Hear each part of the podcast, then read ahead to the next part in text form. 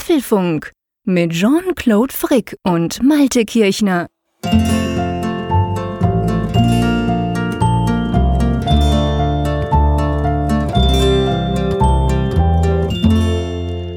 Apfelfunk 89 aufgenommen am Mittwoch, 8. November, wie gewohnt abends, wie gewohnt, mit meinem lieben Freund in der Schweiz in Bern, Jean-Claude Frick. Hallo Jean-Claude. Hallo Malte. Und Malte an der Nordsee, um mich mal selber vorzustellen in dieser Ausgabe. ja, Jean-Claude, du siehst mich heute Abend extrem glücklich. Und weißt du auch Echt? warum? Also es freut mich natürlich grundsätzlich und ich, ich denke, dir geht's ja wie mir, dass du per se glücklich bist, wenn wir den Apfelfunk aufnehmen können. Aber ich gehe mal davon aus, es hat nicht damit zu tun. Ja, das ist wahr. Also heute bin ich noch ein Quäntchen glücklicher als sonst, wenn wir den Apfelfunk Okay. aufnehmen. Ich, Na dann schieß mal los. ich habe nämlich tatsächlich hier in meiner Hand ein iPhone 10. Ach, das ist ja geil. Dann fällt ja die Viertelstunde Rant über die Apple Pair in Deutschland völlig flach, die ich jetzt vorbereitet habe. Na, sowas auch. Ja, da kann, das kannst du gerne weiterhin machen. Also ich habe dieses iPhone 10 habe ich nämlich dank Hörerhilfe bekommen. Ähm, vielleicht ganz kurz. Also ich hatte ja auch vorbestellt bei Apple. Zwei bis drei Wochen hatte ich in der letzten Folge gesagt. Dann kam ein schmerzvolles Wochenende, wo alle Welt dann ihr iPhone 10 bei Twitter und Facebook präsentiert haben und darüber gesprochen haben und man sitzt dann eben so und denkt, hm, schön wäre es gewesen, wenn man das auch hätte egoistisch natürlich einerseits, aber andererseits auch, ich hatte diesmal wirklich Ehrgeiz. Also ich bin normalerweise eher schmerzunempfindlich, was das angeht, dass ich das als Erster haben möchte. Ich konnte mich da jetzt gerade bei den letzten iPhones äh, relativ frei von machen, aber bei diesem iPhone hatte ich irgendwie wirklich den Ehrgeiz, weil ich es auch privat kaufen wollte, dass ich da jetzt zu den ersten gehöre und dass wir das eben auch im Apfelfunk thematisieren können. Und dann halt diese Hiobsbotschaft mit, du musst zwei bis drei Wochen warten. Ja, und dann hat sich der erste Hörer gemeldet und hat gesagt, hey, ich habe da zwei iPhones, möchtest du nicht das eine iPhone abkaufen? Das äh, haben wir dann so ein bisschen dann angestoßen, ist aber leider schiefgelaufen, weil er das selber nicht geliefert bekommen hat. Da ist beim Versanddienstleister was in, Ach, komm. Ja, schiefgelaufen. Ja, das war total ärgerlich. Ach du Scheiße. Also ich bin auch nach wie vor sehr dankbar eben für dieses Angebot, dass er eben gesagt hat, komm, ich verkaufe dir das übrigens nicht jetzt für 500 Euro mehr, sondern zu dem Preis, den Apple auch dann veranschlagt hat. Das finde ich extrem freundlich. Ja, ist dann leider schiefgegangen und dann war ich so ein bisschen schon am Boden zerstört, habe auch meinem Unglück dann über Twitter Luft gemacht und dann kam unser Stammhörer Michael und hat gesagt, hey, ich kann dein Problem lösen. So cool. Und er hat mir tatsächlich eins kaufen können und hat mir das dann per Express dann gestern zugeschickt und beinahe hätte es mich dann auch wieder nicht erreicht, weil irgendwie da was schiefgelaufen ist bei DHL. Die hatten das irgendwie versucht zuzustellen, aber irgendwie auch nicht so richtig. Ich weiß es nicht. Auf jeden Fall habe ich dann heute Nachmittag da nochmal angerufen und dann haben die ihren Paketwagen nochmal vorbeigeschickt. Und dann war es tatsächlich dann jetzt hier. Geil. Und es ist, ja, es, vielleicht, also gut, irgendjemand sagte auch bei Twitter, als ich das geschrieben habe, äh, meine Güte, hast du sonst keine Probleme? Ich kann an dieser Stelle sagen, doch, auch, die habe ich auch, aber das ist eigentlich das schönste Problem, das man haben kann. Und das ist jetzt gelöst. Und insofern können wir so ein bisschen so First Impressions austauschen vom iPhone, denn ich weiß ja, du hast es ja auch in der Hand. Ja, ja, ich habe es ja auch in der Hand. Bei mir ist es ja so, ich habe ja eines bestellt, das tatsächlich am Freitag ankam, habe ich aber nicht für mich bestellt gehabt. Drum habe ich das dann auch gar nicht erst ausgepackt. Ich habe aber von Apple am Montag eins bekommen, inklusive Briefing in Zürich und hatte dann am Montagnachmittag, ähm, habe ich dann mein iPhone äh, 10 entgegennehmen dürfen, wurde auch gleich krank auf den Termin hin, äh, war jetzt die letzten drei, Ta drei Tage ziemlich krank, also ich hoffe, ihr verzeiht mir, vielleicht huste ich zwischendurch mal hier in den Apfelfunk, ich habe ja sonst nichts zu husten, nein Quatsch, also werde ich natürlich nicht, ich werde es versuchen zu verhindern, aber ich bin ein bisschen krank, was auch beweist, lieber Malte, letzte Woche warst ja du ein bisschen angeschlagen, dass offensichtlich auch über Internet man einander anstecken Ja, kann. genau. Meine Analog digital. Inkubationszeit, genau, war ein bisschen länger. Aber ähm, nee, es geht. Und wenn ihr euch jetzt wundert, vielleicht noch als kleine Side Note, ich weiß nicht, ob ihr das hört, das raschelt so ein bisschen. Das ist nicht Sand, das ist nicht irgendwie mehr Sand bei mir, sondern das sind meine Füße, die auf einem Kirschsteichrüssi liegen. Ich weiß nicht, ob du das kennst. Ein Kirschsteinkissen, Ah, sagt ihr das ein was? Kirschkernkissen, man das? ja, ja. Kirschkernkissen, genau so. Ähm, und das, das ist eben wunderbar, weil das so stundenlang die Wärme halten kann. Und ich habe mir so eins gemacht und habe meine Füße draufgestellt, weil die sind ein bisschen kalt. Von dem her perfekt zum Aufnehmen, aber nur nicht wundern, wenn es zwischendurch mal raschelt. Ja, ich finde das natürlich unglaublich cool, weil ihr müsst ja wissen, liebe Hörerinnen und Hörer, jetzt können wir das Ganze ja ein bisschen öffentlich machen. Der Malte, ich habe mich ja sehr zurückgehalten äh, ab, ab Montag und dann konnte ich aber, dann musste ich natürlich doch das eine oder andere posten. Und wir wurden ja auch, wir haben ganz viele Fragen natürlich auch bekommen. Was findet ihr denn und wie sieht's denn aus und so? Zum Teil ganz spezifisch auch auf Twitter und so. Wir hatten vor, ein bisschen über das iPhone 10 zu sprechen. Natürlich kein Test, das wäre unseriös, wenn man es erst am Montag kriegt. Aber ähm, der Malte hat mir dann am Montagnachmittag gesagt, komm, wir lassen das weg, es scheißt mich an, ich habe ja keins. Und dann habe ich gesagt, stimmt, du hast recht, das machen wir eigentlich nie. Wir wollen immer beide das haben entsprechend, damit wir auch beide drüber sprechen können, sonst ist es unfair. Und da war das eigentlich das Thema schon wieder rausgeflogen. Ja, trotzdem, jetzt kommt's wieder rein. Das freut mich natürlich ganz besonders. Wir werden nachher drüber sprechen, was du eigentlich hast und wie du es hast und so. Das finde ich cool, weil letztendlich man sieht, es hat eine riesige Welle auch, also man kann sagen, das iPhone 10 lässt ja niemanden kalt. Demzufolge hat man da Meinung, man hat Anfragen etc. Und ein bisschen können wir darüber sprechen. Das finde ich eine coole Idee. Ganz klar, kein Testbericht. Dafür ist es noch ganz zu früh, bei mir natürlich auch. Aber lass uns mal die anderen Themen vielleicht zuerst ansprechen, bevor wir dann gleich mit dem iPhone 10 einsteigen. Genau, denn wir haben natürlich andere Themen auf der Agenda und auch sehr interessante Themen. Allen voran die neuen Apple-Quartalszahlen, die vor ein paar Tagen präsentiert wurden. Und ja, es wurde viel geungt, es wurde viel gemutmaßt, aber es sieht ganz anders aus. Ja, wie so oft, genau. Ähm, und dann ähm, haben wir etwas vor, nämlich wir machen, wir sprechen über das iPhone 8 Plus, welches wir beide inzwischen einige Wochen lang ausführlich testen konnten. Und da gibt es dann sozusagen einen kleinen Testbericht von uns, was wir davon halten. Ja, und dann sprechen wir über Augmented Reality. Apple soll eine AR-Brille in Entwicklung haben. Das haben wir nicht zum ersten Mal, aber jetzt gibt es neue Gerüchte. Und da Tim Cook ja immer wieder sagt, dass AR ein ganz wichtiges Thema ist, diskutieren wir mal darüber. Genau, und dann gibt es natürlich eine Umfrage der Woche und es gibt, das garantieren wir euch, und wenn es 2 Uhr in der Nacht werden sollte, nein, keine Angst, aber es gibt wieder Feedback. Das werden wir heute machen, Zuschriften von unseren Hörerinnen und Hörern, nämlich da haben wir inzwischen schon ganz, ganz viele wieder. Da werden wir uns mal ein bisschen durcharbeiten. Aber ich schlage vor, wenn du nichts dagegen hast, lass uns mit dem iPhone 10 einsteigen. Einverstanden? ja, sehr gerne. Was hast du denn jetzt gekriegt? Das Space Black 256 Gigabyte wow. Modell. Also, cool. also mein Traummodell. Ich, ich wollte übrigens mit dem Intro, wollte ich jetzt auch nicht so ein bisschen rumstrunzen, dass ich das iPhone habe, sondern ich wollte damit vor allem auch zum Ausdruck bringen, und das ist eigentlich für mich das größte Erlebnis eigentlich an diesen letzten Tagen gewesen, was wir einfach für klasse Hörer haben. Das haben wir immer wieder an dieser Stelle gesagt.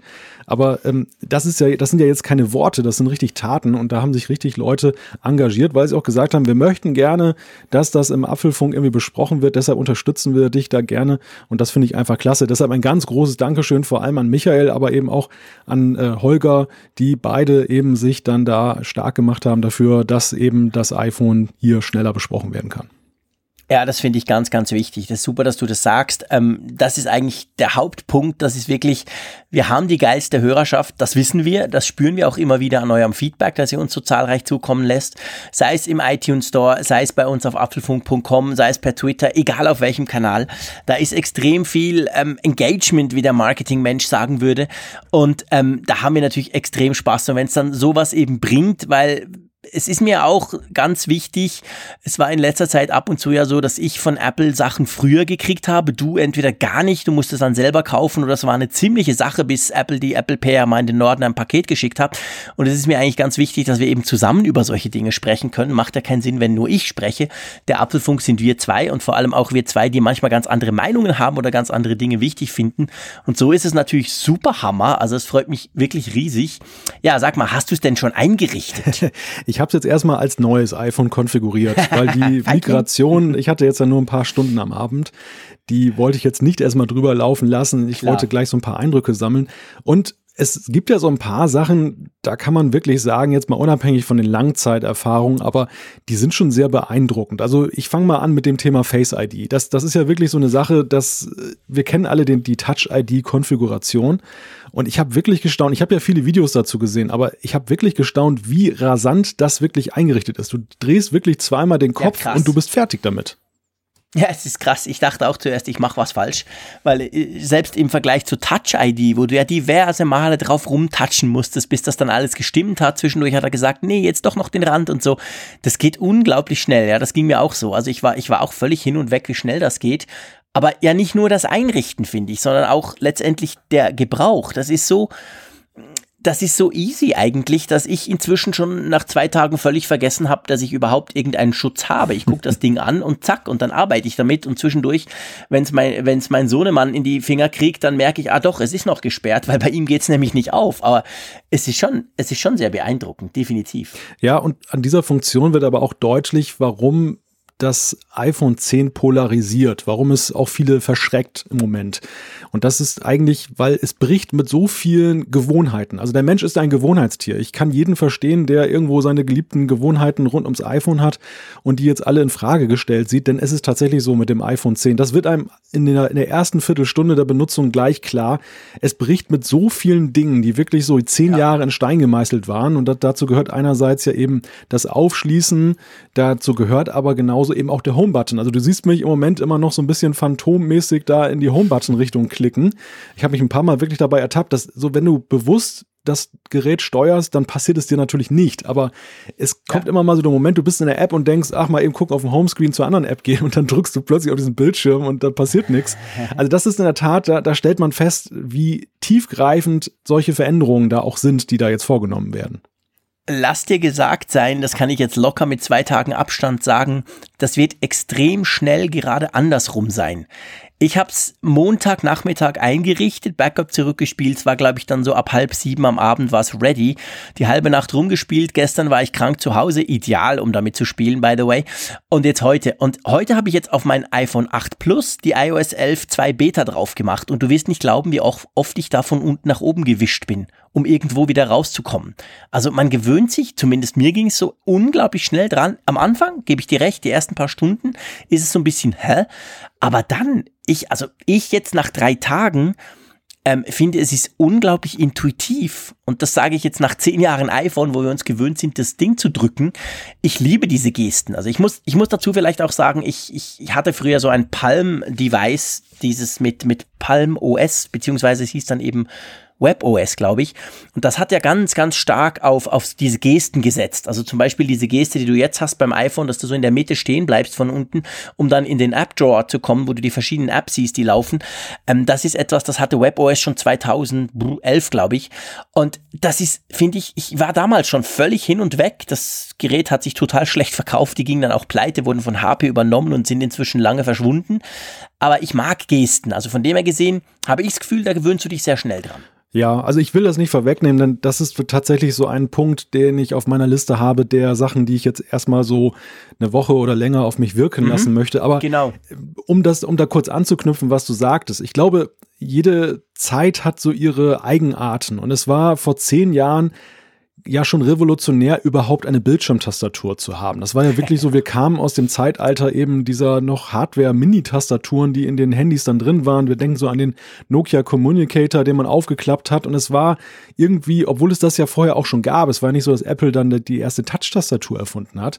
Aber es war schon irgendwie ein Bruch mit vorhandenem. Und ich glaube, mhm. zu der Zeit war es einfach noch nicht möglich, unabhängig jetzt mal von den technischen Rahmenbedingungen, ein Smartphone herauszubringen, was jetzt, naja, ich möchte sagen, fast nahezu völlig mit den Hardware-Tasten bricht. Und der, der Home-Button war so ein bisschen ein Stück weit ja, ich möchte fast sagen, etwas Heimat. Ne? Es war noch so ein bisschen ja, irgendwo ein, ein, ein Relikt der, der, der vorherigen zehn Jahre, irgendwie so eine Brücke, ein Brückenschlag in dieses neue Zeitalter. Und vielleicht ist es einfach so, aber das muss ich jetzt für mich noch erweisen, äh, dass wir hier jetzt so die, das Einläuten der nächsten zehn Jahre einfach damit haben, dass wir wegkommen von diesen Hardware-Tasten. Das mhm. ist, war, der Anfang war ja gemacht mit dem iPhone 7, wo dann ja dann dieser mechanische Button wegfiel, wo das dann eigentlich nur noch eine Simulation war. Ja, und das genau. ist jetzt die konsequente Fortschreibung. Ja, genau, da gebe ich dir, hast du absolut recht. Also es ist schon spannend. Aber ich muss auch sagen, ähm, ich weiß nicht, wie es dir ging und das, das, das interessiert mich so stark. Ich habe mir seit drei Tagen überlegt, oh, hoffentlich kriegt der Malte irgend bald eins. Das muss ich ihn fragen. Ich gebe offen zu, ich war, als ich das iPhone 10 in die Hand genommen habe, ist teilweise nach drei Tagen immer noch so eigentlich total schockiert, wie winzig das Ding ist. also wir haben ja darüber gesprochen, du hast diesen herrlichen Ausspruch in der letzten Sendung geprägt, die Schokoladentafel. Wir sind ja beide Plus-User, glaube ich, seit Anfang an, oder? Ja. Ich hatte ein 6 Plus, äh, 6S Plus, 7 Plus, 8 Plus.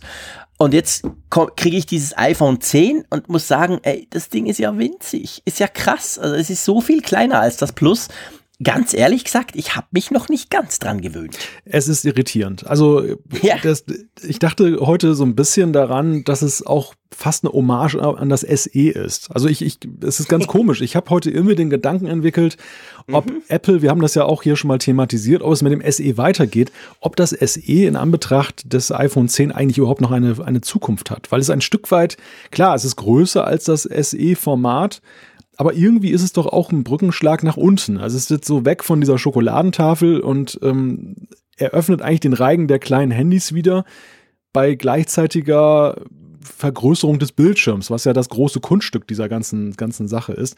Aber ich gebe dir völlig recht. Also wenn du diese Schokoladentafel in dein Herz geschlossen hast und du gehst plötzlich wieder runter, es ist anders als du, wenn du jetzt zum Beispiel ein iPhone 8 in der Hand hältst, weil das ist ja nun wirklich so in jeder Hinsicht kleiner. Aber hier ist es einfach so, dein, dein Gefühl sagt dir, ist zu klein und dein, mhm. dein, dein Auge und dein Geist sagt dir, nee, groß genau. oder größer teilweise sogar. Ja, genau. Also der Finger zum Beispiel, das, das, da haben mich einige Fragen auf Twitter erreicht, genau zu dem Thema, weil, weil, weil die meisten, glaube ich, wissen, dass ich gern große Smartphones habe, egal von welchem Hersteller. Ähm, also die ganze Finger, also Tastatur, Bedienung, muss ich sagen, funktioniert perfekt. Also das ist, wenn ich das iPhone 7 meiner Frau in die Hand nehme, da habe ich echt das Gefühl, ah, ich treffe das nicht, boah, die Tastatur ist viel zu klein, was soll denn das? Und das ist beim 10er nicht so. Aber wenn ich es aus der Hosentasche ziehe, habe ich das Gefühl, äh, was ist denn das? Das ist ja so, so winzig klein. Und äh, ich würde nicht so weit gehen, dass es zum SE geht. Ich meine, nimm mal ein SE in die Hand. Das ist wirklich Mäusekilo. Ja, ohne jetzt hier wieder die Diskussion aufzumachen. Wir haben das ja schon alles gehabt, liebe Hörerinnen und Hörer. Wir wissen, ihr liebt eure SEs. Das ist auch, sei euch völlig unbenommen, ist ja super cool. Mir ist es definitiv zu klein. Aber mir ist selbst eben so ein, so ein Achter oder ein Siebener zu klein. Meine Frau hat einen Siebener. Da kann man schön vergleichen. Das Zehner ist ein bisschen größer, aber wirklich nur Nuancen. Aber deutlich kleiner, würde ich jetzt mal sagen, als das Plus-Modell, als das 8 Plus. Ähm, und gleichzeitig aber, stimmt, du hast es gesagt, ist natürlich der Bildschirm größer. Also wenn ich das 8 Plus und das 10er nebeneinander lege und die anmache, dann sehe ich, dass der Bildschirm per se größer ist. Mhm.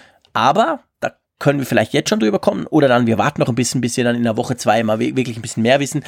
Es ist so, dass es eben nicht immer größer ist, je nachdem, wie die App programmiert ist, je nachdem, wie der Film läuft, ist es dann eben gecroppt, dann hast du hinten, oben und unten quasi einen kleinen Rand, einen schwarzen und das, das Bild, das du dann siehst, ist dann deutlich kleiner als beim iPhone 8 Plus. Also es ist so eine eigentlich eine ganz spannende Mischung, muss ich sagen. Und ich muss mich noch ein bisschen dran gewöhnen. Ja, wir erleben hier natürlich auch ein wenig noch so Übergangseffekte, die jetzt erstmal eintreten und die bei der ja. Masse der Apps aber relativ schnell verschwinden wird. Ja. Ähm, interessant zum Bildschirmformat ist allerdings, ähm, ich hoffe, ich täusche mich nicht, aber es, es kommt mir etwas schmaler vor. Also das das mhm. gegenüber dem Plus jetzt. Das stimmt. Es ist ja, länglicher nach oben, deutlich länglicher. Wobei man natürlich immer sagen muss, die beiden Hörner da oben, die darf man natürlich jetzt nicht so ganz dazu zählen. Genau. Aber äh, es ist in der Tat äh, etwas schmaler und das ähm, ergibt auch wieder so ein ganz anderes Bildschirmerlebnis, finde ich. Also vielleicht kommt auch daher so ein bisschen dieser, diese, dieser Eindruck, natürlich hast du recht, das SE ist, ist im Längen kleiner,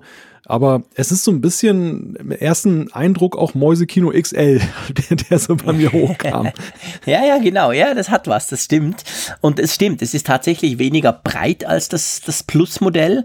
Äh, das Siebener von meiner Frau habe ich jetzt gerade nicht da. Jetzt überlege gerade, ist das gleich breit, nur einfach weniger hoch wie das, wie das, das Plus-Modell? Ich glaube, oder? Also das wird dann sogar heißen, dass das Zehner sogar ein bisschen schmaler ist als das Achter oder das Siebener, das weiß ich nicht. Auf jeden Fall, es ist, es ist eine spannende, spannende Mischung, an die man sich zuerst so ein bisschen gewöhnen muss. Und es gibt ja jetzt bereits die ersten Gerüchte, ist ja ein bisschen ähnlich wie letztes Jahr. Kaum ist das neue iPhone da, geht schon ja, wieder los. Ja. Ähm, wir werden da nicht gleich auf jedes Gerücht äh, draufspringen, keine Angst, liebe Hörerinnen und Hörer. Aber es gibt ja schon die, bereits die ersten Gerüchte, die sagen, ja, coole Sache, iPhone 10, aber nächstes Jahr kommt dann quasi das iPhone 10 Plus. Also dann kriegen wir wieder ein Smartphone, das wirklich groß ist, mit einem quasi gigantischen Bildschirm. Und äh, jetzt so nach drei Tagen, ich will nichts Schlechtes über meinen, ich liebe das iPhone 10, no, no worries, aber ähm, das wäre dann schon, da, da wäre ich auch dafür zu haben, muss ich ganz klar sagen. Also ja, es ist tatsächlich so, selbst dieses Plus-Modell jetzt nach drei Jahren, ähm, klar, man kann, wir haben viel drüber gesprochen, oben und unten ist wahnsinnig viel Platz verbraucht durch diese Riesenränder und alles. Aber einfach, ich sag mal, die Haptik in der Hand, ich mag das. Irgendwie, das, das, das, das, oder ich habe mich einfach vielleicht auch so unglaublich dran gewöhnt und habe natürlich auch Mühe, mich jetzt ein bisschen umzugewöhnen. Also von dem her gesehen eine ganz spannende Geschichte. Ich hätte nicht, hätte tatsächlich nicht erwartet, dass es in Anführungszeichen so klein ist. Hm. Ja, das stimmt. Wir, wir hatten das ja letzte Folge schon einmal genau. angesprochen, dass wir ja so ein bisschen schockiert waren. Ganz komisch eigentlich. Wir, wir haben es ja so lange vor Augen, hatten es so lange vor Augen, ja auch durch die damalige, durch die damaligen Videos und, und Fotos, die da ja existierten von dem Hands-on-Area da auf dem Apple Campus. Aber dennoch ist einem jetzt eigentlich erst bewusst geworden, was für ein kleines Gerät das ist, also wie niedlich es eigentlich ist, bei gleichzeitig mhm. ähm, große, äh, gleichzeitig großem Bildschirm. Ja, also aber ich, also ich möchte mir im Moment aber gar nicht ausmalen, welcher Preis dann veranschlagt wird, wenn es jetzt ein Plusmodell ich davon auch gibt. Nicht. Ich bin froh, dass du das sagst, genau. Also das möchte ich mir keine Sekunde ausmalen und vielleicht, wenn wir gleich beim Preis sind. Ähm, ich finde ja auch, also dass das Krasse an diesem, wenn wir jetzt bei der Größe bleiben, ich bin wirklich ziemlich überzeugt, das ist die absolut perfekte Größe und zwar wahrscheinlich generell gesehen auf alle Nutzer. Also ich glaube, mit diesem Gerät, weil es gerade ein bisschen weniger breit ist, dadurch noch besser in der Hand liegt, kriegst du eigentlich alle. Die, die sagen, ich habe gern was Größeres, weil du sagst, hey, guck, du hast so einen riesen Screen, du hast was Größeres. Und die, die sagen, nee, das ist mir alles viel zu groß, passt da nicht mehr in die Tasche. Also eigentlich hast du alle damit, wenn da nicht der Preis wäre. Mhm. Also es ist von der Größe her, muss ich sagen, eigentlich die ultimative Größe, wenn du versuchen willst, es allen recht zu machen aber der Preis, naja, das ist ein anderes Thema. Ja, darauf, kommen wir, äh, darauf kommen wir später auch noch mit Blick auf die Umfrage. Genau. Ja, ganz genau, da kommen wir dann später noch drauf. Aber ja, es ist unglaublich faszinierendes Stück Technik, muss man ganz klar sagen. Und ich weiß nicht, wie es dir geht. Mir ging es schon nach fünf Minuten so. Der Bildschirm, der haut dich weg, oder? Ja, ja, der, der, der Bildschirm ist sehr faszinierend. Also er hat ja auch, also was, was mich vor allem interessiert hat, war nach der Ankündigung dieses gewaltige Kontrastverhältnis von 1 zu einer Million. Und mhm. äh, das ist ja so eine Eigenheit von OLED-Screens. Es ist im ersten Moment auch etwas ungewohnt, weil man ja auch daran gewöhnt ist, dass eben schwarz leuchtet. Und, ja, und, hier, hier, leuchtet schwarz nicht mehr. Also schwarz ist wirklich schwarz und das ist äh, im ersten Moment ein so ein Gefühl, die Bilder wirken etwas dunkler, wenn man sich Fotos anguckt, wenn die viel Schwarzanteil haben. Aber äh, es hat natürlich irgendwie so eine ganz andere Dynamik. Also es, es wirkt noch viel lebensnäher, noch so, so ja, fotorealistischer, wenn man den Screen betrachtet. Ja, ja, das stimmt. Und, und was ich natürlich auch krass finde, wenn du diese Notch, also oben dieser, wie sagt man dem eigentlich auf Deutsch? Hörnchen. Das, Hä? das Hörnchen. Das Hörnchen. genau. Also das Ding oben für die Face-ID-Kameras und Sensoren. Wenn du diesen, diesen Balken, wenn du den auf einem LCD-Screen hättest und du hättest quasi Apps, die eben nicht angepasst sind, die dann oben und unter so Leatherboxing-mäßig schwarze Balken machen, dann würdest du den Balken sehen, weil das Schwarz vom Bildschirm nicht, nicht so schwarz ist wie das Schwarz vom Balken.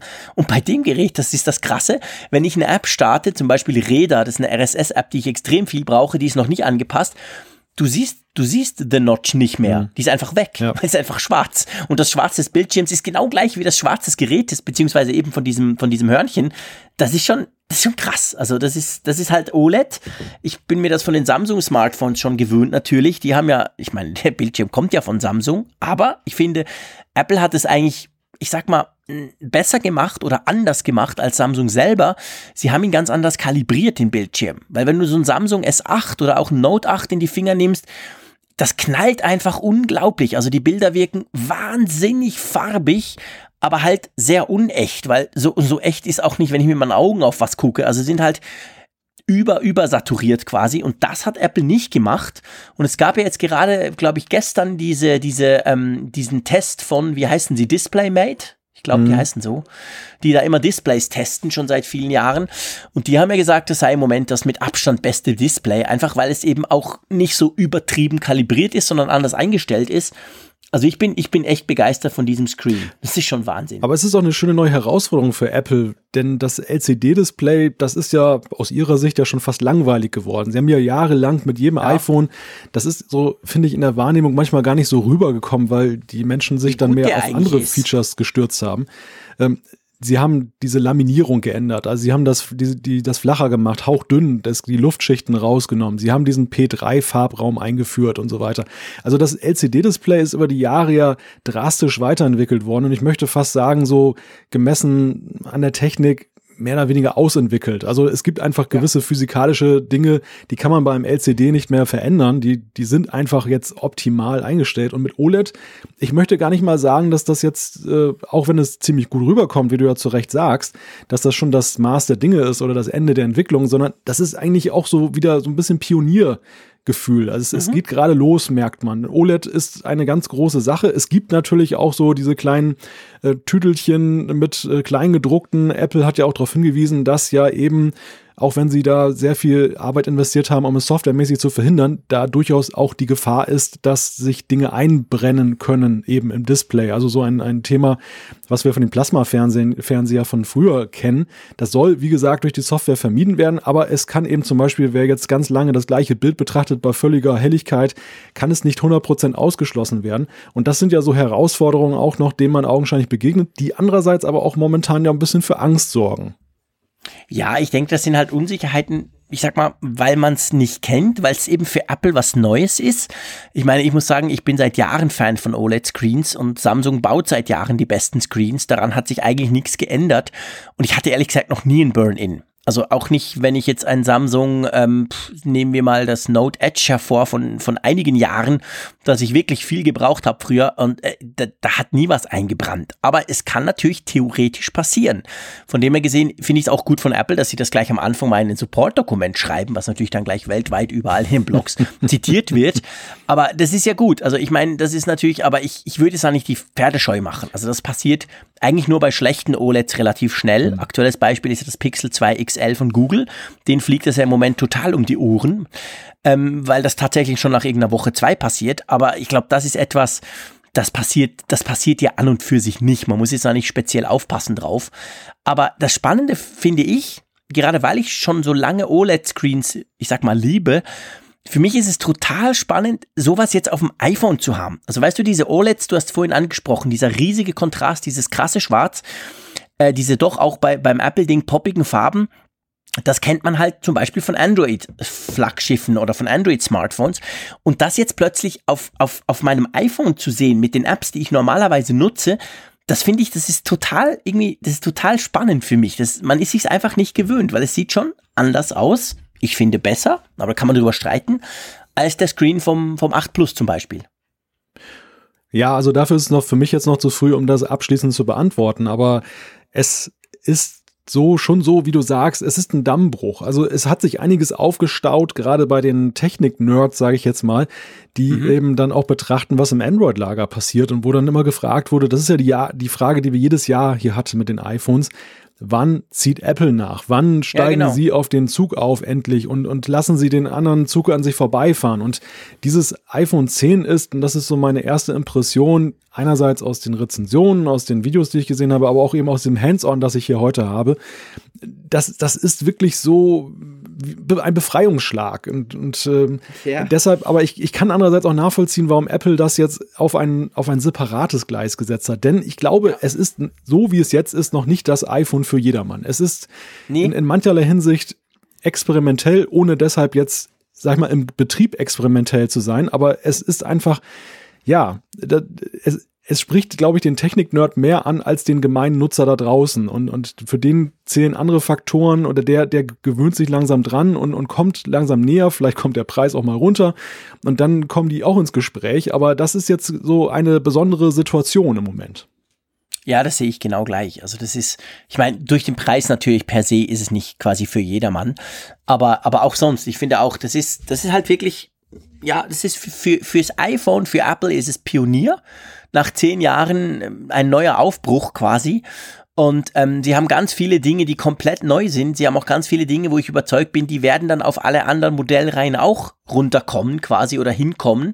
Aber im Moment ist es noch, also wenn du das iPhone hervornimmst und davon ausgehst, nach zehn Sekunden du weißt, wie es funktioniert und arbeitest weiter, wie das jetzt die letzten Jahre bei jedem iPhone möglich war, da muss man ganz klar sagen, nee, das ist nicht das Richtige, weil bei dem iPhone da brauchst du erstmal eine gewisse Zeit, um dich dran zu gewöhnen, sei es der Bildschirm, sei es die neuen Gesten, sei es die zum Teil recht andere Bedienung etc. Also das ist, das ist nichts, was du einfach mal schnell aufsetzt, mitnimmst und dann schon beim vollen Arbeitstag ständig brauchst, ohne dass du zwischendurch stolperst.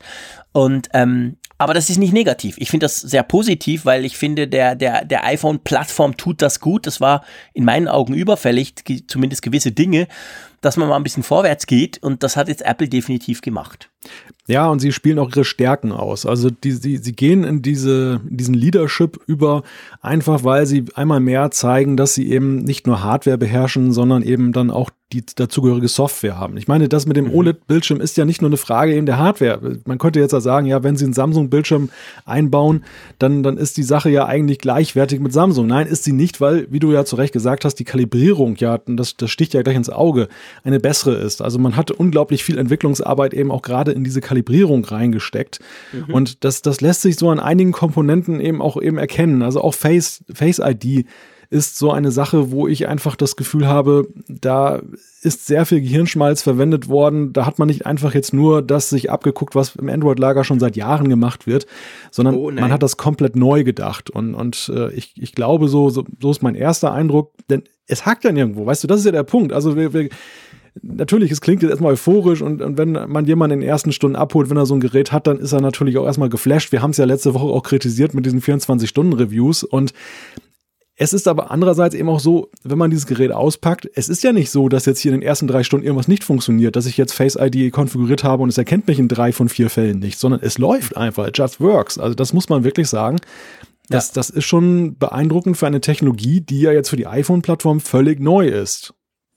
Ja, das ist definitiv extrem beeindruckend und ich meine, äh, mir ist tatsächlich eigentlich erst beim iPhone 10 so richtig aufgefallen. Wir haben schon lange über Touch ID gesprochen, mehr oder weniger seit einem Jahr geht man ja davon aus, vielleicht verschwindet dann dieser, dieser, dieser Touch ID Knopf. Da haben wir x Apfelfunkfolgen drüber gerätselt und wir haben ja gesagt, wie toll das ist. Aber ich muss ganz ehrlich sagen, ähm, letztendlich auch bei mir ähm, jedes pff, dritte also maximal jedes vierte Mal ging es ja nicht, weil hatte ich nasse Finger oder nicht richtig draufgelegt oder was auch immer. Klar, man hält es dann nochmal drauf, dann geht's dann.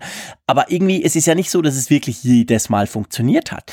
Und Face ID funktioniert auch nicht jedes Mal, aber jetzt zumindest in den drei Tagen, wo ich es genutzt habe, ich habe ja neuerdings auch eine Lesebrille, das heißt, ich wechsle immer zwischen Brille und Nichtbrille, ähm, hat das wirklich unglaublich gut funktioniert. Ich bin total baff eigentlich, dass das, dass das einfach so tut. Also ich habe den Code jetzt wirklich deutlich weniger oft eingegeben, als ich das zwischendurch doch noch beim iPhone 8 Plus gemacht habe. Also von dem her gesehen, die Technik mag noch besser werden. Das wird sie zweifelsohne werden. Man kann ja jetzt auch bereits Testberichte lesen von Leuten, die sagen, hey, in der Woche hat sich das verändert. Apple sagt ja selber, das Ding lernt quasi mit.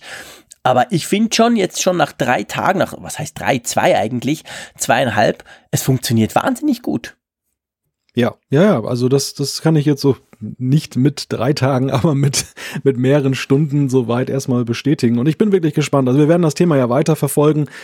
Das waren jetzt, glaube ich, erstmal so für, für den Moment einige Impressionen, die wir einfach mal genannt haben. Auch vielleicht, um die dann in einer Woche oder zwei dann nochmal zu vergleichen. Wie steht das genau. jetzt im Kontext zu dem, was wir jetzt dann nach Tagen gesagt haben? Stellen wir zum Beispiel fest, dass wir dann Wie doch uns den Touch-ID zurücksehen oder? Genau, genau. Wie verändert sich jetzt das? Also ich bin zum Beispiel ganz gespannt, Ihr wisst ja, ich pendle, wenn ich arbeite. Ich arbeite in Zürich und da, da habe ich einen ganz anderen Workflow, was das Telefon anbelangt. Ich meine, klar, ich habe gestern praktisch ausschließlich mit dem Ding gespielt, musste es dann auch am, nach, am Abend schon wieder laden und so. Aber es ist ganz ein anderer Workflow. Morgen, wenn ich unterwegs bin, dann mache ich Radiostreaming zuerst mal eineinhalb Stunden, bis ich in Zürich im Büro bin. Da werde ich x Telefonate führen und so weiter. Also ich bin total gespannt.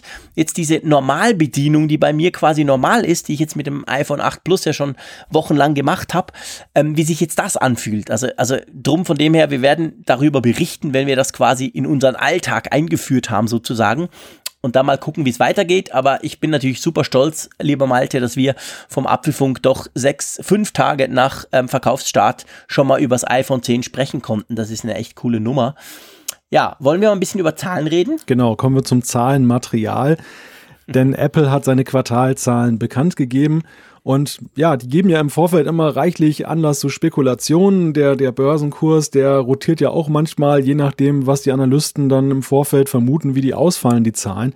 Und ich muss sagen, ich meine, dass es immer etwas positiver ausfällt, als es gemeinhin erwartet wird, das sind wir ja gewöhnt. Aber dass es so durchweg positiv ausfällt, dass Apple wirklich, ja, ich glaube, es gibt gar nichts, wo sie diesmal irgendwie Minus gemacht haben, nee. das hat mich schon sehr überrascht.